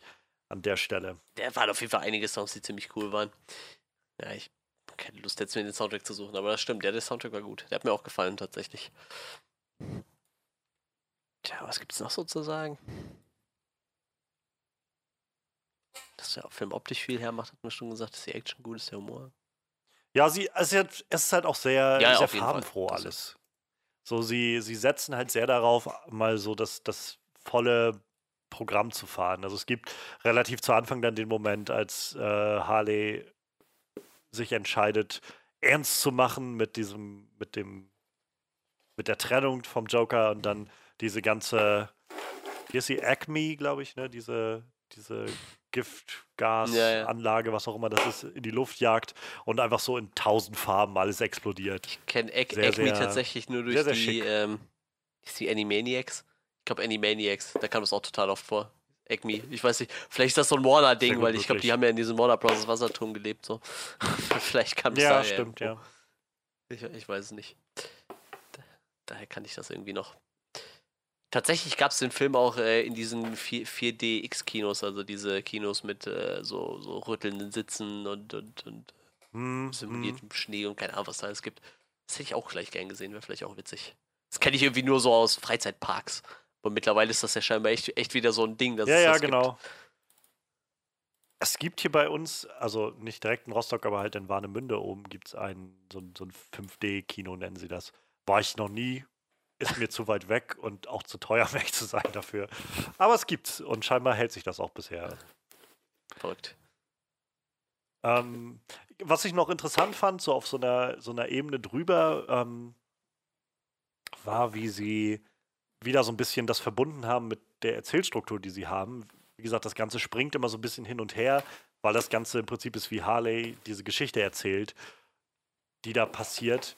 Und ähm, da gab es auch wieder Leute, die gesagt haben, oh, der Film hat das von Deadpool einfach bloß geklaut oder so. Ich hatte nicht das Gefühl, dass das in Deadpool tatsächlich so eingesetzt wird. Und auch so ein Fourth Wall Break, so mit dem Zuschauer zu reden, ist nichts, was Deadpool erfunden hat. Also, ähm, aber davon ab ähm, fand ich das sehr clever gemacht, weil sie am Anfang noch mehr, also es gibt, glaube ich, bis so vielleicht zur Hälfte, so zwei Drittel des Films gibt es halt diese mhm. vielen Sprünge ja, und danach bleibt es dann relativ stringent. Und es passt, also zum einen ist es halt beim Schauen irgendwie sehr gut, um das, dem Ganzen zu folgen, aber es passt halt auch sehr gut in die charakterliche Entwicklung von Harley, die eben am Anfang noch sehr, sehr verwirrt und durchgeschüttelt ist und noch sehr wirr irgendwie und dann immer so, Moment, Moment, ich habe was vergessen, was ich erzählen muss dabei, damit ihr das versteht, was jetzt hier passiert. Also spulen wir noch mal ein bisschen zurück ähm, und das löst sich ja letztendlich auf. Also diese innere Verworfenheit, die sie mit sich trägt, verschwindet ja letztendlich über den Film. Und je weiter sie halt voranschreitet, je klarer das Ganze wird, was sie will, wo sie hin muss, wen sie töten muss, mehr oder weniger, ähm, desto geradliniger wird der Film halt auch. Und das fand ich hat halt sehr gut funktioniert und zeigt halt wieder so ein bisschen, naja, dass sich da Leute auch Gedanken machen um das, was sie tun. Also. Ich muss auch sagen, mir fällt gerade ein, wir haben ja noch ein paar Origin-Stories so ein bisschen gekriegt, ne, von den, von den anderen Charakteren. Also ich glaube, insbesondere von Huntress eigentlich, und das war auch ziemlich gut eingebaut, so, ne? Das, ja. das war ja das, was ich meinte. Das war, fand ich, so, so eine absolut herrliche Kill Bill-Parodie. Also sie haben es halt kurz abgehakt, aber so ja, genau. So humorvoll eingesetzt, dass man sofort wusste, was passiert, es nicht zu ernst nimmt und trotzdem die Figur verstanden genau, also hat. Wie, wie, genau, wie quasi dieses, wie diese Origin eingebaut wurde, das fand ich halt echt ziemlich stark. hat mir ganz gut gefallen, auf jeden Fall. War nicht so dieses am Anfang, wir rasseln klar mal alle Charaktere runter, die wir so in dieser Serie brauchen und äh, ja. gut ist, sondern so nach und nach kriegt man erstmal so ein paar Hinweise über diese Familie und dann irgendwann bauen sie dann quasi ja, genau. ein, dass sie quasi die letzte Überlebende war von diesem Clan. Das war schon ziemlich witzig. Ziemlich interessant. Bis zu dem Punkt, wo sie dann nachher die, die Rutsche runterrutscht und einfach auf den, den einen Typen draufspringt und mit dem Pfeil auf ihn einsticht, ja. während sie die Rutsche runterrutscht. Das war auch ein sehr, sehr schöner Shot. Ähm, was mich vielleicht noch zu einem anderen Punkt bringt, der, der mir gut gefallen hat, gerade wenn ich so an, an Suicide Squad zurückdenke. Die Figuren machen Sinn in dieser Welt. Ähm, bei Suicide Squad war halt eines der größten Probleme, was ich hatte, dass es einfach keinen Sinn macht, dass die Regierung oder wer auch immer, dass Amanda Waller sagt, wisst ihr, wen wir brauchen, wenn Superman mal wieder freidrehen sollte oder so? Diese Leute, die einfach mit einem Hammer losrennen. So, das sind Leute, die wir brauchen. Und es war halt seltsam genug, dass sie in Suicide Squad dann eingesetzt wurden, um irgendwie so einen Dämonen zu bekämpfen oder sowas. Letztendlich konnte dann niemand was machen, außer halt El Diablo, der tatsächlich irgendwelche ja. dämonischen Kräfte hatte. Der Rest war halt einfach nur Menschen, die da waren im Prinzip. Und der Film hat es aber geschafft, oder hat, hat sie halt so eingesetzt, dass so ringsherum normale Menschen waren und du einfach mehr das Gefühl bekommen hattest von, okay, im Vergleich zu normalen Menschen verstehe ich jetzt so langsam, warum diese Figuren halt in Anführungszeichen die Helden oder wenigstens die Hauptfiguren sind, weil sie halt was drauf haben und auch mehr drauf haben als andere Leute, weil du mitbekommst, dass Harley mit so einem Hammer ja. ziemlich was rausholen kann und auch ein ziemlich gutes Auge zum Schießen hat oder sowas. Ähm, auch sehr schön der Moment, als sie in der Polizeistation befeuert wurde und hinter dem großen Berg von Kokain saß und dann so Popeye-mäßig einfach das Kokain eingeatmet hat und dann nochmal freigedreht hat. Das war wirklich eine sehr geile Szene, das stimmt. Ich fand diese ganze Szene mit, ihren, äh, mit der Schrotflinte mit diesen Konfetti Kanone total gut so. Ja. Sie hat ja einfach gefühlt niemanden umgebracht in diese Polizeistation, sondern die einfach nur alle mit Konfetti beschossen so. Oder mit irgendwelchen anderen Glitterbomben oder mit bunter Staub oder so. Total witzig. Super witzig. Passte schon irgendwie alles zu diesem Stil. Und ich finde, das bringt halt auch alles diesen Wahnsinn von Harley Quinn super rüber. Worum es ja eigentlich ja. Äh, klar, der Film heißt halt Birds of Prey, aber im Endeffekt hätte der halt auch Harley Quinn Birds of Prey heißen können, weil sie ist ja nun mal die Hauptperson irgendwie, aber es, es war schon sehr witzig. Ja. Wollen ja. wir dann mal weiter gucken? Dann lass uns mal schauen, was vielleicht nicht so funktioniert ja. hat. Ähm, Ey, hast du das, was? Das, das Ding ist halt. Ähm, also prinzipiell ist diese Story basiert ja eigentlich nur darauf, dass sie quasi jetzt die Deckung durch den Joker nicht mehr hat. So. Und deshalb ihr irgendwelche Leute ans Leder wollen, die sie mal ange, äh, angepisst halt halt, ne? Das ist halt so. Ich finde, das ist halt echt wenig, um so einen Plot komplett voranzutreiben, so, ne? Also ich muss sagen, das ist halt als Storypunkt echt lasch. Auch wenn du dann halt so als Black Mass vielleicht noch einen coolen Gegenspieler etablierst, so, aber wie gesagt, was ist halt so, der Hauptgrund ist ja wirklich echt nur, dass sie scheinbar alle Leute die ganze Zeit genervt hatte. Unter anderem bricht sie ja dem Fahrer von, von Black Mass noch die Beine. So. Und im Endeffekt sind halt alle nur angepisst, aber keiner traut sich halt, ihr irgendwas zu sagen, weil halt dieser Joker noch dahinter steht und so. Ja, und als sie halt mit ihm Schluss macht, mehr oder weniger, jagen sie halt alle so. Das ist halt einfach so die Grundprämisse vom Film. Und im Endeffekt ist das halt, es ist halt schon echt sehr dünn, muss ich sagen. Ja, das sprichst du äh, mir so ein bisschen aus der Seele. Ähm, ich fand's halt okay. Also ich brauche nee, nicht so viel Plot, ja. aber vor allem, vor allem, was mir, was mir auffiel, was gefehlt hat, waren halt so Stakes da drin. Irgendwie das Gefühl, dass viel auf dem Spiel steht oder so. Ist, bei mir kam nie so wirklich das Gefühl auf von, oh, oh, hier, hier, selbst für die Figuren oder so steht jetzt viel auf dem Spiel oder sowas. Natürlich wurde irgendwie klar gemacht, dass, dass sie halt wahrscheinlich getötet werden würden von, von Black Mask, wenn sie jetzt bis zu dem Zeitpunkt nicht irgendwie was machen. Aber es hat halt nie dazu gereicht, dass man so wirklich, naja, so eine Bedrohung ja, empfunden hat oder so.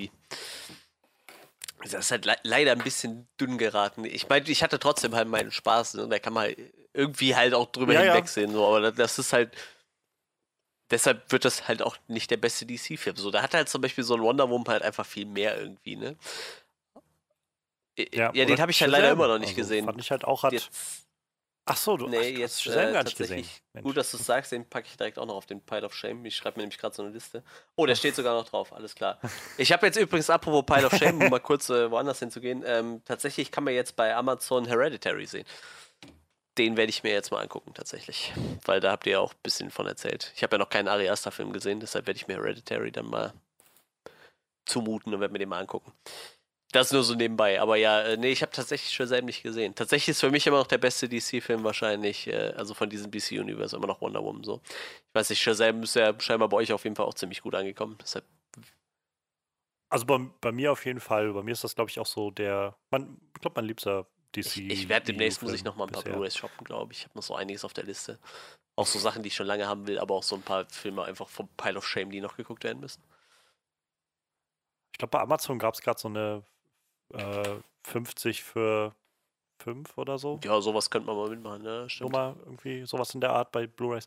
Keine Ahnung. Aber so, um nochmal zurückzukommen, also wie gesagt, der Film macht Spaß, aber man merkt halt schon, dass es ein bisschen sehr, ja, bisschen sehr mager ist so an der Story rundherum. Sie kaschieren so ein bisschen was dadurch, dass man halt ja, diese Zeitsprünge ja, immer wieder hat. Ähm, aber auch das führt, glaube ich, dazu, dass man halt so ein bisschen den Bezug verliert, was jetzt eigentlich auf dem Spiel steht und wie viel Gefahr jetzt in der Luft liegt oder sowas. Und ähm, führt letztendlich dazu, und das ist, glaube ich, so mein zweiter großer Punkt, ähm, es ist halt ein bisschen schade, dass die ganzen Figuren alle erst so wirklich zum Schluss zusammenfinden und äh, dieses Team bilden. Das war halt so ein Film, der ist ja letztendlich auch gar nicht nee, so lang. Der Film geht ähm, ich, ich, weiß gar nicht, was das sind. Irgendwie 109 Minuten sind es. Ja. Nicht mal, glaube ich, zwei Stunden. Ja, genau. Also so irgendwie ein bisschen über eineinhalb Stunden, sowas in der Art. Und äh, das war halt tatsächlich so ein Film, wo ich das Gefühl hatte im Nachhinein, ich weiß nicht, 20 Minuten mehr hätten dem wahrscheinlich auch nicht geschadet. Zu sehen, wie die halt nochmal ein bisschen mehr als Team ja. halt zusammenfinden. Ein bisschen mehr überhaupt von den anderen zu sehen. So, ich, ich habe nichts dagegen, dass es Harley Quinns Film ist. Ähm, ich hätte doch gerne trotzdem mehr von den anderen gesehen und vielleicht auch gesehen, dass sie schon vor der letzten halben Stunde einfach Interaktion miteinander hätten. Sie hätten noch nicht mal das Team sein müssen, aber halt wenigstens zu sehen, dass sie schon was miteinander zu tun hatten und nicht, dass sie erst so wirklich alle erst zusammenprallen, wenn sie da in der äh, in diesem ja. Freizeitpark sind oder so. Ja, das ist halt so. Ich, wie gesagt, das habe ich ja eben schon mal so angerissen, aber du hättest halt wahrscheinlich auch Black Mask irgendwen anders da hinsetzen können. Ne? Also klar, der Charakter hat halt ja. irgendwie schon Spaß gemacht, wie Ian McGregor den gespielt hat, so, aber wirklich wichtig war er als Charakter jetzt nicht. Das macht halt nur Sinn in diesem, ja, der ist halt sauer auf mich, ich habe seinem Fahrer die Beine gebrochen Szenario so und ich meine, die hat ihn ja noch ein bisschen auf andere Art und Weise genervt, aber das ist ja so wirklich das Einzige, was die zwei verbindet. Deshalb hätte sie da halt wahrscheinlich auch irgendwen anders hinsetzen können. Hätte, weiß ich nicht, auch, äh, wenn man jetzt mal so auf Gotham blickt, halt auch der Pinguin sein können. Der hat ja auch irgendwie einen Club irgendwie in Gotham, so, den hätte sie halt genauso als bei pinkeln können. Das hätte halt auch funktioniert. Ne? Sie hätten halt äh, auch alles so drehen können, dass es halt einfach um ja, oder Jared das, ja. Joker geht und sie sich halt so, aber also mein Empfinden ist, dass sie halt einfach nee, den Joker nicht, nicht nochmal nutzen wollten. Und deshalb gesagt Aber haben, angeblich ja, hatte auch Jared Leto wohl keine Zeit, deshalb hat man dann halt dieses Body-Double genommen. Sonst hätte man ihn wohl für diese Szenen genommen, wo er halt zu sehen war, wenigstens. Aber er hatte wohl keine Zeit. Aber ich, ganz im Ernst, ich kann auf den Joker tatsächlich auch verzichten. So. Dafür habe ich schon genug andere gute Jokers gesehen, das reicht mir dann. ja. Wie gesagt, ich, ich werde einfach mit Jared Leto nicht warm, glaube ich. Ich weiß es nicht. Aber ich mochte halt auch diesen Joker nicht, das kommt noch dazu. Also ich mochte beides nicht. Jared Leto da in dieser Rolle nicht und den Joker selber halt auch nicht. Ja. Aber wie gesagt, ich, Ian McGregor, also den Charakter fand ich halt ganz cool. Nur wie gesagt, bei dem Plot wäre es halt vollkommen egal gewesen, wenn du da hingesetzt hättest, glaube ich so. Ja, sicher, sicher. Also es ist halt wieder der Punkt, wo ich sage, mich, mich stört es jetzt nicht, dass das halt Black Mask war oder dass das Victor Sass waren oder so ich habe halt auch keinen großen Bezug ja, zu diesen Figuren, sodass ich das Gefühl habe, oh, oh, nein, das muss aber halt sowas sein und das ist halt nicht das, was es sein soll, sollte oder könnte. Da war halt echt äh, Victor Sess das Einzige, was mich so irgendwie verwirrt hatte, halt, wie gesagt, weil, weil ich den halt echt nur ohne Haare kenne, so. Die ganzen anderen Charaktere, so. Also, ich sag mal, Harley Quinn kommt schon ziemlich nah ran an alles andere, was ich von Harley Quinn so kenne. Und so, Black Canary kenne ich halt. Klar, die hat, glaube ich, eigentlich ist, ist, ist die blond, aber bis auf das. Äh, ähm, ich glaube, technisch gesehen, das erwähnen sie, glaube ich, kurz irgendwo, ist die Black Canary, die wir hier sehen, auch quasi die ah, ja, Tochter okay. der eigentlichen Black Canary okay. aus den mir auch das. Ähm, aus den Comics, glaube ich. das kann natürlich sein. Ja, wie gesagt, da stehe steh ich halt auch nicht so drin. Wie gesagt, den Charakter kannte ich ein bisschen, diese Huntress kann ich halt gar nicht. Aber was man so auf den Bildern sieht, das passt ja schon ganz gut, glaube ich. Und wie gesagt, die Schauspielerin ist ja auch ziemlich gut. Die mag ich auch sehr gerne. Wie gesagt, ich kann mich da halt auch nicht beschweren, aber wie gesagt, auch diese. Äh ja, ja. Es ist halt alles so ein bisschen, was, was diese Aspekte angeht. So, es ist halt genügend, aber es ist halt auch nichts, was so hervorsticht. So ist, ist das mein Empfinden dabei. Also bei den, bei den Villains oder bei dem Plot oder sowas. Es ist halt so, es reicht halt aus, um irgendwie diese 90 Minuten Spaß damit zu füllen aber erwarte jetzt halt nicht, dass dir da viel mehr daraus gegeben wird. So, du kriegst jetzt keine wirklich packende Geschichte dabei oder so. Wie ganz interessant könnte vielleicht noch werden, dieses kleine Mädchen, zu dem ich auch den Bezug nicht gefunden habe, die halt äh, Cassandra Keen spielt, die ja dann irgendwie Bad Girl oder wen spielt die nachher? Ja, und Orphan, ja, okay, ja, ja genau, das ist die. Batgirl und, und Orphan. Orphan ist, glaube ich, wie sie dann im Rollstuhl sitzt. Ich glaube, dann sitzt sie quasi in der Batcave und, und äh, gibt Batman quasi von da aus, äh, unterstützt ihn. Ach ja, glaub, stimmt. Das ist Oracle, Orphan ne? nochmal. Ach, ist auch egal. Stimmt, jetzt wo du sagst. Das war dann nicht Batgirl, sondern Batwoman wahrscheinlich, ne? Die wurde angeschossen, ne? Keine Ahnung, gibt ja auch verschiedene Batgirl. Ja, ich glaube, das also, war dann irgendwie gesagt, so, ja. DC ist auch nicht so mein Stimmt. Nee, ich glaube, ich verwechsel das dann tatsächlich mit Batwoman. Ich glaube, die wurde dann angeschossen und äh, saß dann im Rollstuhl und wurde dann so Oracle. Das weiß ich ja. Das, äh, also ich habe Killing Joke äh, ja. gesehen. Ja, gut. Dann war das wahrscheinlich so. Ah, die heißt dann auch nicht Kane, sondern die heißt Kane. Alles klar.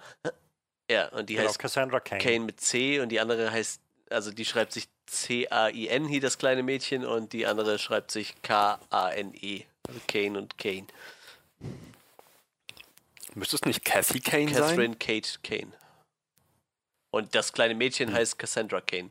Cass Cassandra Kane wird dann ah, okay. Bad, ja, oder Black Bat. Black Girl oder keine Ahnung, alles Mögliche. Black Bat, Orphan, Bad Girl und Kate Kane ist dann. Ja, genau. Ist dann Batwoman und, und Oracle wahrscheinlich. Ja, ja, sie wird später Bad Girl. Wie gesagt, da habe ich jetzt auch noch nicht so den Bezug zu gefunden. So, ich, irgendwie der Charakter war halt auch irgendwie witzig, aber das ist halt, wie gesagt, das Problem so ein bisschen. Die anderen Figuren sind alle so ein bisschen ja. sehr Beiwerk neben Harlequin. Und wie gesagt, es, es reicht irgendwie, es funktioniert, aber ich, man, man wünscht sich halt schon, man hätte ein bisschen mehr von denen gesehen. Jedenfalls ging es mir so, dass ich gedacht habe, oh nee, ich hätte doch, doch gerne ein bisschen mehr mitbekommen von den ganzen Figuren. Ja, ja stimmt schon. Ja, vielleicht kriegen wir bei dem Film ja dann mal einen Director's Cut, wo man sich dann auch drauf freuen kann und nicht diesen Re Release a Snyder Cut. ja, ich bezweifle es ein bisschen, aber ja. ich hoffe halt eigentlich, dass Warner damit mal aufhört. Ständig immer noch irgendeinen Cut hinterher zu hauen. Und ich meine, bisher haben sie keinen Snyder Cut rausgehauen, aber. Äh. Ah, okay, nee, warte, jetzt, jetzt, jetzt habe ich es rausgefunden. Oracle ist Barbara Gordon, die auch Batgirl ist. Ja. Und dann, ah, okay. Ja. Und die andere ist auch Batgirl, aber die wird zu Orphan.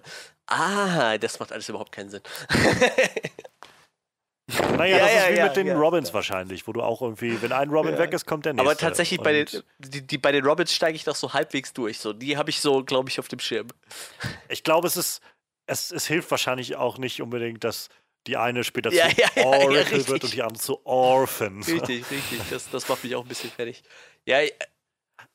Aber ich glaube, so wie gesagt, Bad Family ist sowas, wo ich mich, wo ich nur weiß, so vage, wer da irgendwie Bestandteil von ist. Aber ähm, dann wird es halt auch schon schwer. Ich bin froh, wenn ich irgendwie ja, drei ich, Robins Ich, ich sehe auch gerade, es gab so. auch einen weiblichen Robin, den kann ich dann auch nicht so. Ich kenne äh, Dick Grayson so, den, das ist ja der erste so, den kennt Jason Todd kennt man halt. Äh, Tim Drake kannte ich noch und Damian Wayne, aber da gab es noch Stephanie Brown als weiblichen Robin, da bin ich dann auch raus. Die kenne ich dann auch nicht mehr. Es gab doch noch einen, noch einen anderen weiblichen Robin in The Dark Knight Returns. Ja, also die hätte ich jetzt noch gewusst, dass es die gab, aber könnte ich jetzt auch nicht mehr sagen. Wir können ja mal gucken, wen es hier noch also. so gibt. Dick Grayson, Jason Todd, Tim Drake, Stephanie Brown und Damian Wayne wird hier aufgelistet. Keine Ahnung. Vielleicht ist diese Stephanie Brown ja dann die, die ihr meint, vielleicht. Ich weiß es nicht. Other Versions, warte, hier gibt es da auch noch was. Äh, Carrie Kelly in Dark Knight Returns, ja. Das die war die, genau. Carrie Kelly. Verrückt. Ja. ja, okay, dann steige ich da auch nicht so ganz durch. Aber da kriege ich jetzt noch ein paar von zusammen. Und Dick Grayson wird nachher Nightwing. Nightwing? Ist er Nightwing? Nightwing heißt er, ne? Ja, ja genau. Ja, ich glaube ja. Und Jason Todd wird dann ja, Red wird Hood, böse, wenn ich ne? mich nicht täusche. Und bei den anderen habe ich keine Ahnung. Aber Red Hood war auch mal ein Alias von Joker, ne? Bevor der, glaube ich, der Joker wurde. Ich meine, das gab es auch noch, ne? Ne, der war Anführer von der Red Hood Gang oder so. Ich blick da nicht mehr durch. Ja. Comics ja, sind großartig. ich finde es dann immer geil, wenn sie dann Vergessen wir nicht, dass es da noch tausend verschiedene ähm, Iterationen so in verschiedenen und Universen ab und zu äh, und so. reißen sie alles nieder oder lassen alles aufeinander clashen und dann hast du dann auf einmal fünf Robins hängen. Wenn ich mich nicht täusche, machen sie Ach, das jetzt gerade wieder. Mit bei, bei DC, dass sie, äh, ich, ich meine gerade vor kurzem was gelesen zu haben, dass sie nachdem die New 52 kam Ja, und ja. dann Rebirth, glaube ich, fang, leiten sie jetzt, glaube ich, schon wieder die nächste Reboot-Geschichte ein, das wo sie halt- alles wieder auf Also Null das ist schon so richtig so. schräg. Ne? Also ich habe New 52, da bin ich, bin ich so richtig bei DC eingestiegen. Ne? Habe halt recht viel gelesen, so viel Batman-Kram und Justice League habe ich gelesen und so, also ein paar Sachen. Hab mir dann auch regelmäßig die Comics geholt. Und irgendwann war ich dann so gefühlt ein paar Monate raus und dann gucke ich, dann haben die schon wieder alles neu gerebootet. Ich denke, was ist denn hier abgegangen? Was habe ich denn schon wieder verpasst? Und jetzt rebooten die das schon wieder. Das gefühlt alles noch keine zehn Jahre her, so, ne? Das ist halt, weiß ich, sechs, sieben Jahre her gefühlt, wo diese New 52 angefangen hat. Das ist, also DC ist da noch ein bisschen krasser wie Marvel. So, Marvel ist auch schon krass, aber Marvel beschränkt sich, glaube ich, in erster Linie auf dieses Ultimate Universe und dann auf das Normale irgendwie. Und, und ich, Genau. ja, keine Ahnung. DC nimmt, nimmt ja dann sich auch immer die Freiheiten zu sagen, ja, wir nehmen halt jedes Universe kann halt, existiert halt auch irgendwie immer noch. Wenn wir halt Bock drauf haben, dann holen wir halt irgendwo anders ja nochmal einen Batman oder so. Das ist halt echt schräg. Ich habe Naja, ihr Doomsday, Doomsday Clock Ja. ist ja jetzt gerade erst zu Ende gegangen. Die Nummer, wo sie so ein großes, fettes Crossover Watchmen. hatten zwischen, ähm, zwischen Watchmen und dem DC-Universum, was wohl auch sehr seltsam war. Also, ich weiß nicht, wie gut oder schlecht es ankam. Ich habe einfach nur die Rückmeldung gehört, wo viele meinten, das ist eine sehr seltsame Entscheidung, so Dr. Manhattan auf Superman treffen zu lassen oder sowas. Und ich, ich glaube, Flash ist der neue Dr. Manhattan geworden oder irgendwie sowas in der Art. Also Ja, ist ich so, bin, äh, ja, tatsächlich- keine Ahnung. Sie machen auf jeden Fall Ich sehr. bin tatsächlich bei weirden Before. Watchmen ausgestiegen, muss ich sagen. Also die habe ich dann noch gelesen. Also die Vorgeschichten von den einzelnen Charakteren, die waren noch ziemlich gut. Aber da hatte er auch schon, äh, ich habe den Namen Alan, scheiße, wie heißt er denn, der Autor von Watchmen? Alan Moore. Äh, da hat Alan Moore ja auch schon seine Finger nicht mehr mit dem Spiel gehabt, die waren aber noch ziemlich gut, aber danach war ich dann auch raus. Die Doomsday Clock habe ich mir nicht mehr angeguckt. Ich, ich glaube, das Wirste, was ich je gelesen habe, war diese Geschichte, wo Batman angeblich tot war, aber der war gar nicht tot, der wurde durch die Zeit gesäppt. Und dann gibt es dann halt Batman Oh, ja. äh, im, im, in der Steinzeit quasi, der sich irgendwie aus dem Wolf sein Cape zusammennäht und so, so ganz schräge Sachen und das, das war schon echt abgefahren so, aber. Es erinnert mich an ähm, eine Geschichte, die ich noch nicht gelesen habe, aber die, von der ich gelesen habe, ähm, die, ich glaube, Marvel 1602 ist das oder 1604 oder so, ähm, wo die Marvel Marvel-Helden halt alle in diese so äh, Pilgrim-Zeit von Amerika gesetzt werden. Und ich glaube, zum Sp also so mit Magie und allem drum und dran, Doctor Strange ist dann irgendwie so ein Hofmagier und sowas, keine Ahnung, von, vom englischen König. Von Neil Gaiman übrigens die Geschichte. Ist wohl, glaube ich, ziemlich gut.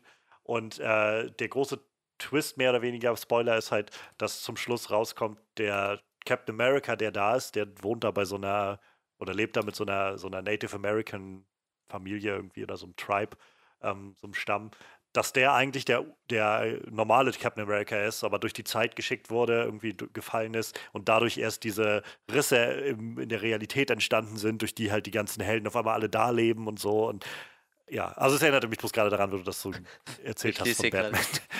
So, Comic Comics sind halt echt super. So, Comics machen halt echt so, Fantastic so schöne Four, Sachen. aber mit äh, T-I-C-K hingeschrieben. Fantastic Four mit Sir Richard Reed.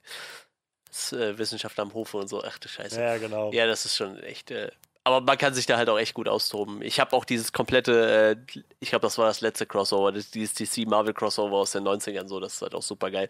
Und das hat ja auch nicht gereicht, dass sie dann Marvel und DC aufeinander clashen lassen. Da ist dann auch Spawn mit bei und so. Also die haben dann noch von anderen Comics so ein paar Charaktere mit reingezogen. Ja, Image. Ich Image. weiß, da war, glaube ich, noch irgendwer dran beteiligt, nicht nur Image.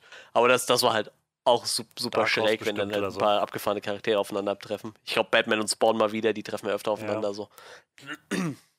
Ja, das ist schon ganz witzig. Batman und Turtles habe ich gestern gesehen, Ja. gibt's auch. Den Film, ja, den Batman gibt's. und Der Turtles soll gibt's auch gar Film? nicht schlecht sein. Ich erst als Comics, ich habe es als Comic gesehen, Mhm. aber als Film.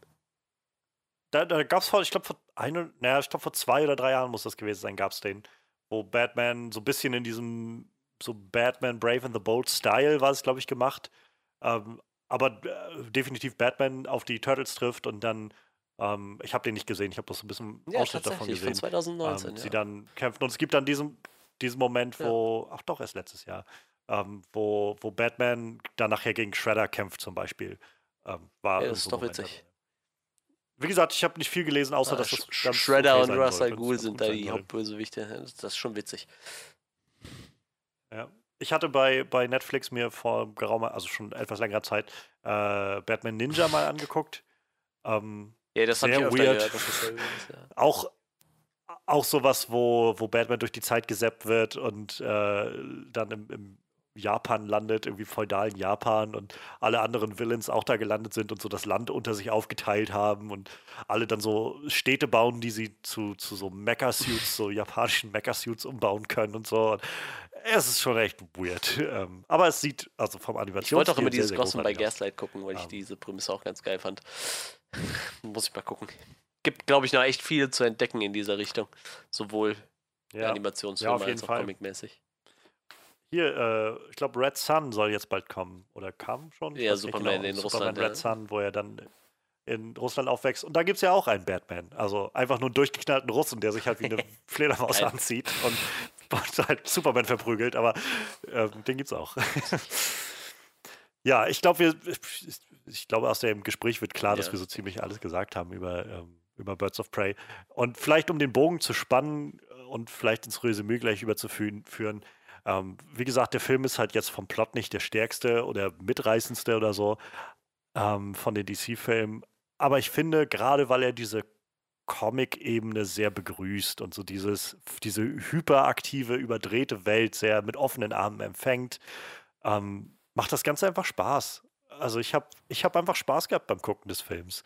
Und ähm, im Bezug darauf und im Betracht darauf ist er halt auch nicht zu lang, mit, mit diesen 100 Minuten kannst du den halt einfach relativ gut durchgucken, bist halt von vorne bis hinten irgendwie gut unterhalten. Nicht jeder Gag sitzt, aber viele Gags sitzen und die, die sitzen, sind auch meistens wirklich gut.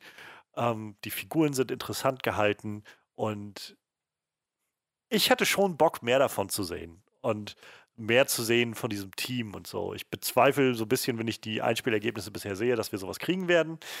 Ähm, nach wie vor wahrscheinlich, also mein, meine Hypothese ist tatsächlich, R-Rating wird dem Ganzen nicht gut getan haben. Ich glaube, ein Großteil der Leute, die halt Suicide Squad gesehen haben und gut fanden, waren halt vor allem so ein Teenager-Publikum. Und ähm, ja, zum anderen ist einfach Suicide Squad, glaube ich, jetzt nicht der, der große Bringer gewesen, so das große Aushängeschild. Und für viele Leute, die jetzt nicht so so drinne stecken, irgendwie wie wir und sich irgendwie ständig über Harley Quinn und Batman und sowas unterhalten. Ähm, die werden sich nur daran erinnern, wahrscheinlich, ja, das hab, die habe ich doch schon mal gesehen in diesem Suicide Squad-Film und oh nee, das tue ich mir nicht nochmal an. Und ähm, ich kann es eigentlich niemandem verübeln. Ähm, nichtsdestotrotz, also wie gesagt, ich habe eine Menge Spaß gehabt mit Suicide Squad. Äh, mit Suicide Squad sag ich schon, mit, mit Birds of Prey. ähm, so weit ist es schon gekommen. Ja, äh, das, das ist der Moment, wo klar wird, dass jemand hinter mir steht und eine Waffe in meinen Rücken hält und mich zwingt zu podcasten und ich versuche irgendwelche Botschaften zu senden.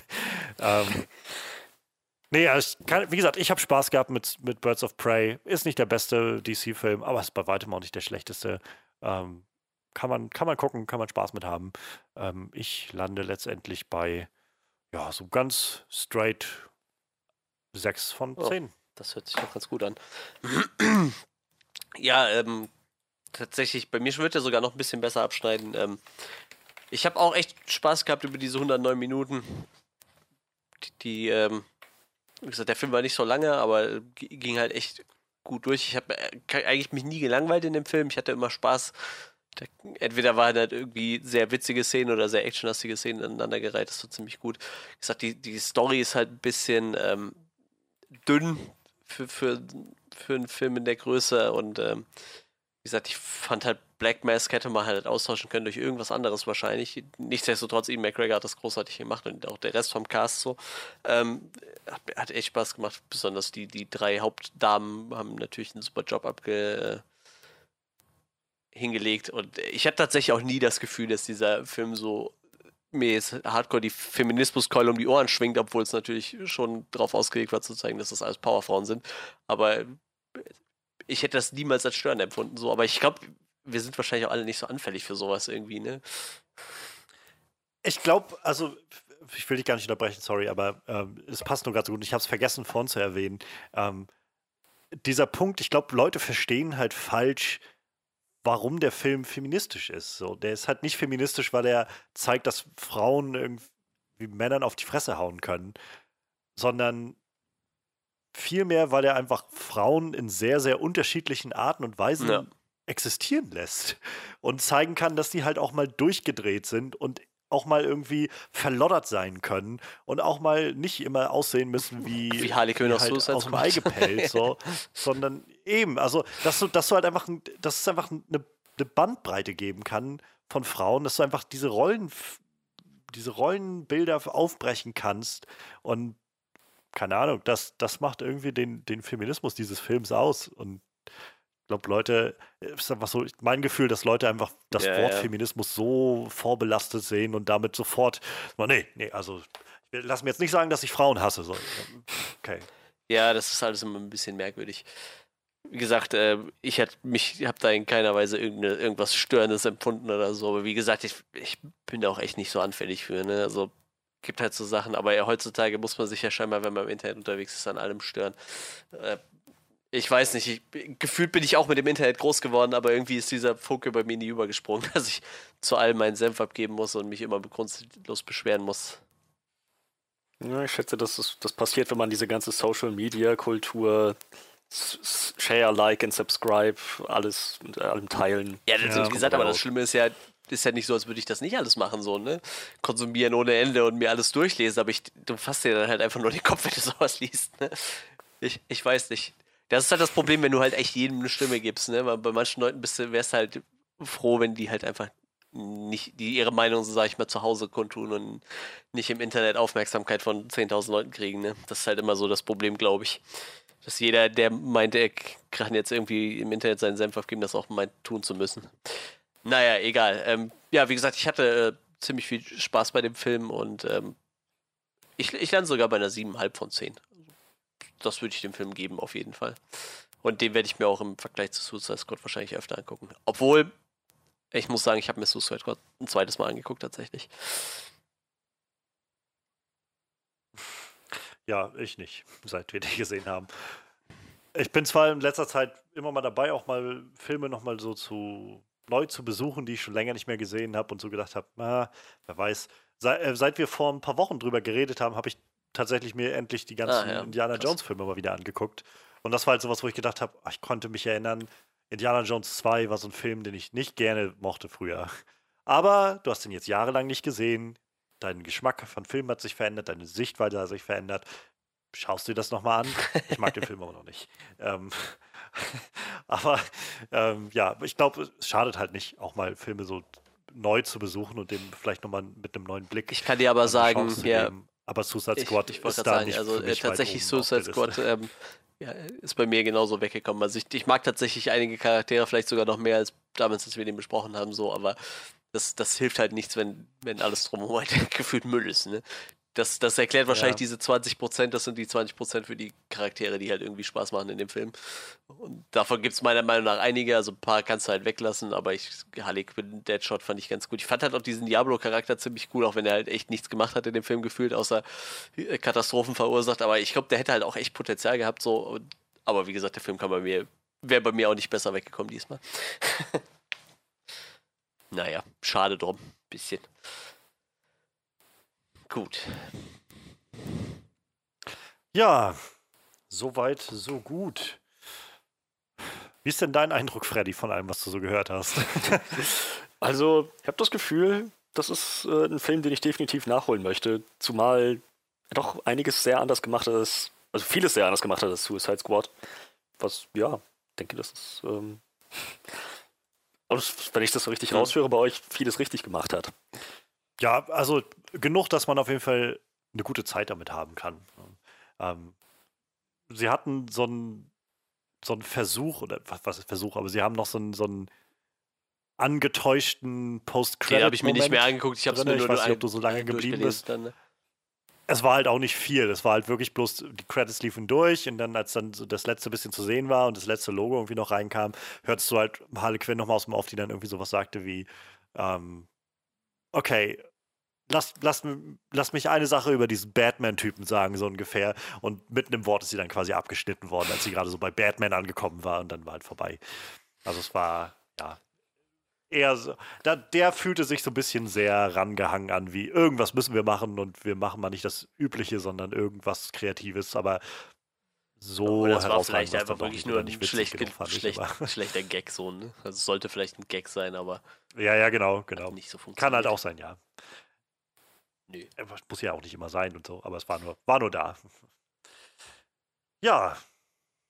Ja, dann sind wir aber auch so ziemlich durch heute. Ähm, schön, mal wieder in alter Besetzung da zu sein. Ähm, lasst uns gerne, gerne wissen, was ihr von äh, Birds of Prey haltet, was ihr von Call of the Wild haltet, von den News, die wir heute hatten, dem Batman-Kostüm. Ähm, was, was hatten wir denn noch? Ist schon wieder drei Stunden her, dass wir darüber geredet haben. ja, ähm, ähm, ähm, Stranger Things und, und Borderlands, diese Sachen. So, was, wie sind eure Meinungen? Ähm, wir sind immer gespannt. Ihr könnt gerne immer kommentieren oder uns anschreiben. Das geht alles bei Soundcloud, bei iTunes, da könnt ihr uns auch gerne mal bewerten, zum Beispiel. Ähm, das hilft uns immer, um ein bisschen, naja, bekannter wahrscheinlich zu werden. Ähm, ihr findet uns so, äh, natürlich auch auf unserer Homepage onscreenreview.de oder auf Facebook onscreenreview. Ähm, ihr findet Manuel auf Instagram, ihr findet mich auf Twitter, Letterbox und Instagram und äh, ja, wir sind also alle die Sachen sind auch noch verlinkt in, dem, in der Beschreibung. Das heißt, ihr könnt einfach reingucken und draufklicken. Ähm, ich werde auch noch verlinken ein, ein kleines Video, was ich vor einem Monat ungefähr gemacht habe zum Film Inside Loon Davis. Äh, wenn ihr Lust habt, guckt doch da auch mal rein. So ein nettes kleines Video-Essay, glaube ich. Ähm, und ansonsten, ja, sind wir nächste Woche wieder da. Denke ich mal. Wir haben so ein bisschen die Auswahl für nächste Woche, schätze ich.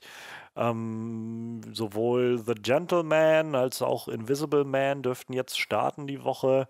Mal gucken, irgendwas davon werden wir bestimmt gucken. Vielleicht gucken wir auch beides oder trennen das auf oder so. Mal, mal schauen. Irgendwas wird uns schon einfallen. Außerdem haben wir noch einen Podcast in petto und zwar Doom Patrol mhm. wird auch nochmal irgendwann demnächst rauskommen. Ähm, und ja, mal gucken, was sonst noch so die nächsten Wochen und Monate bereithalten. Wir, wir finden da bestimmt noch so einige coole Sachen. In diesem Sinne haben wir, glaube ich, genug geredet heute. Ähm, wir hoffen, ihr hattet eine gute Zeit mit uns. Ähm, wir hatten auf jeden Fall eine gute Zeit, auch wenn ihr nur zugehört habt. Und ähm, ja, wir freuen uns aufs nächste Mal mit euch. Macht's gut und bis dann.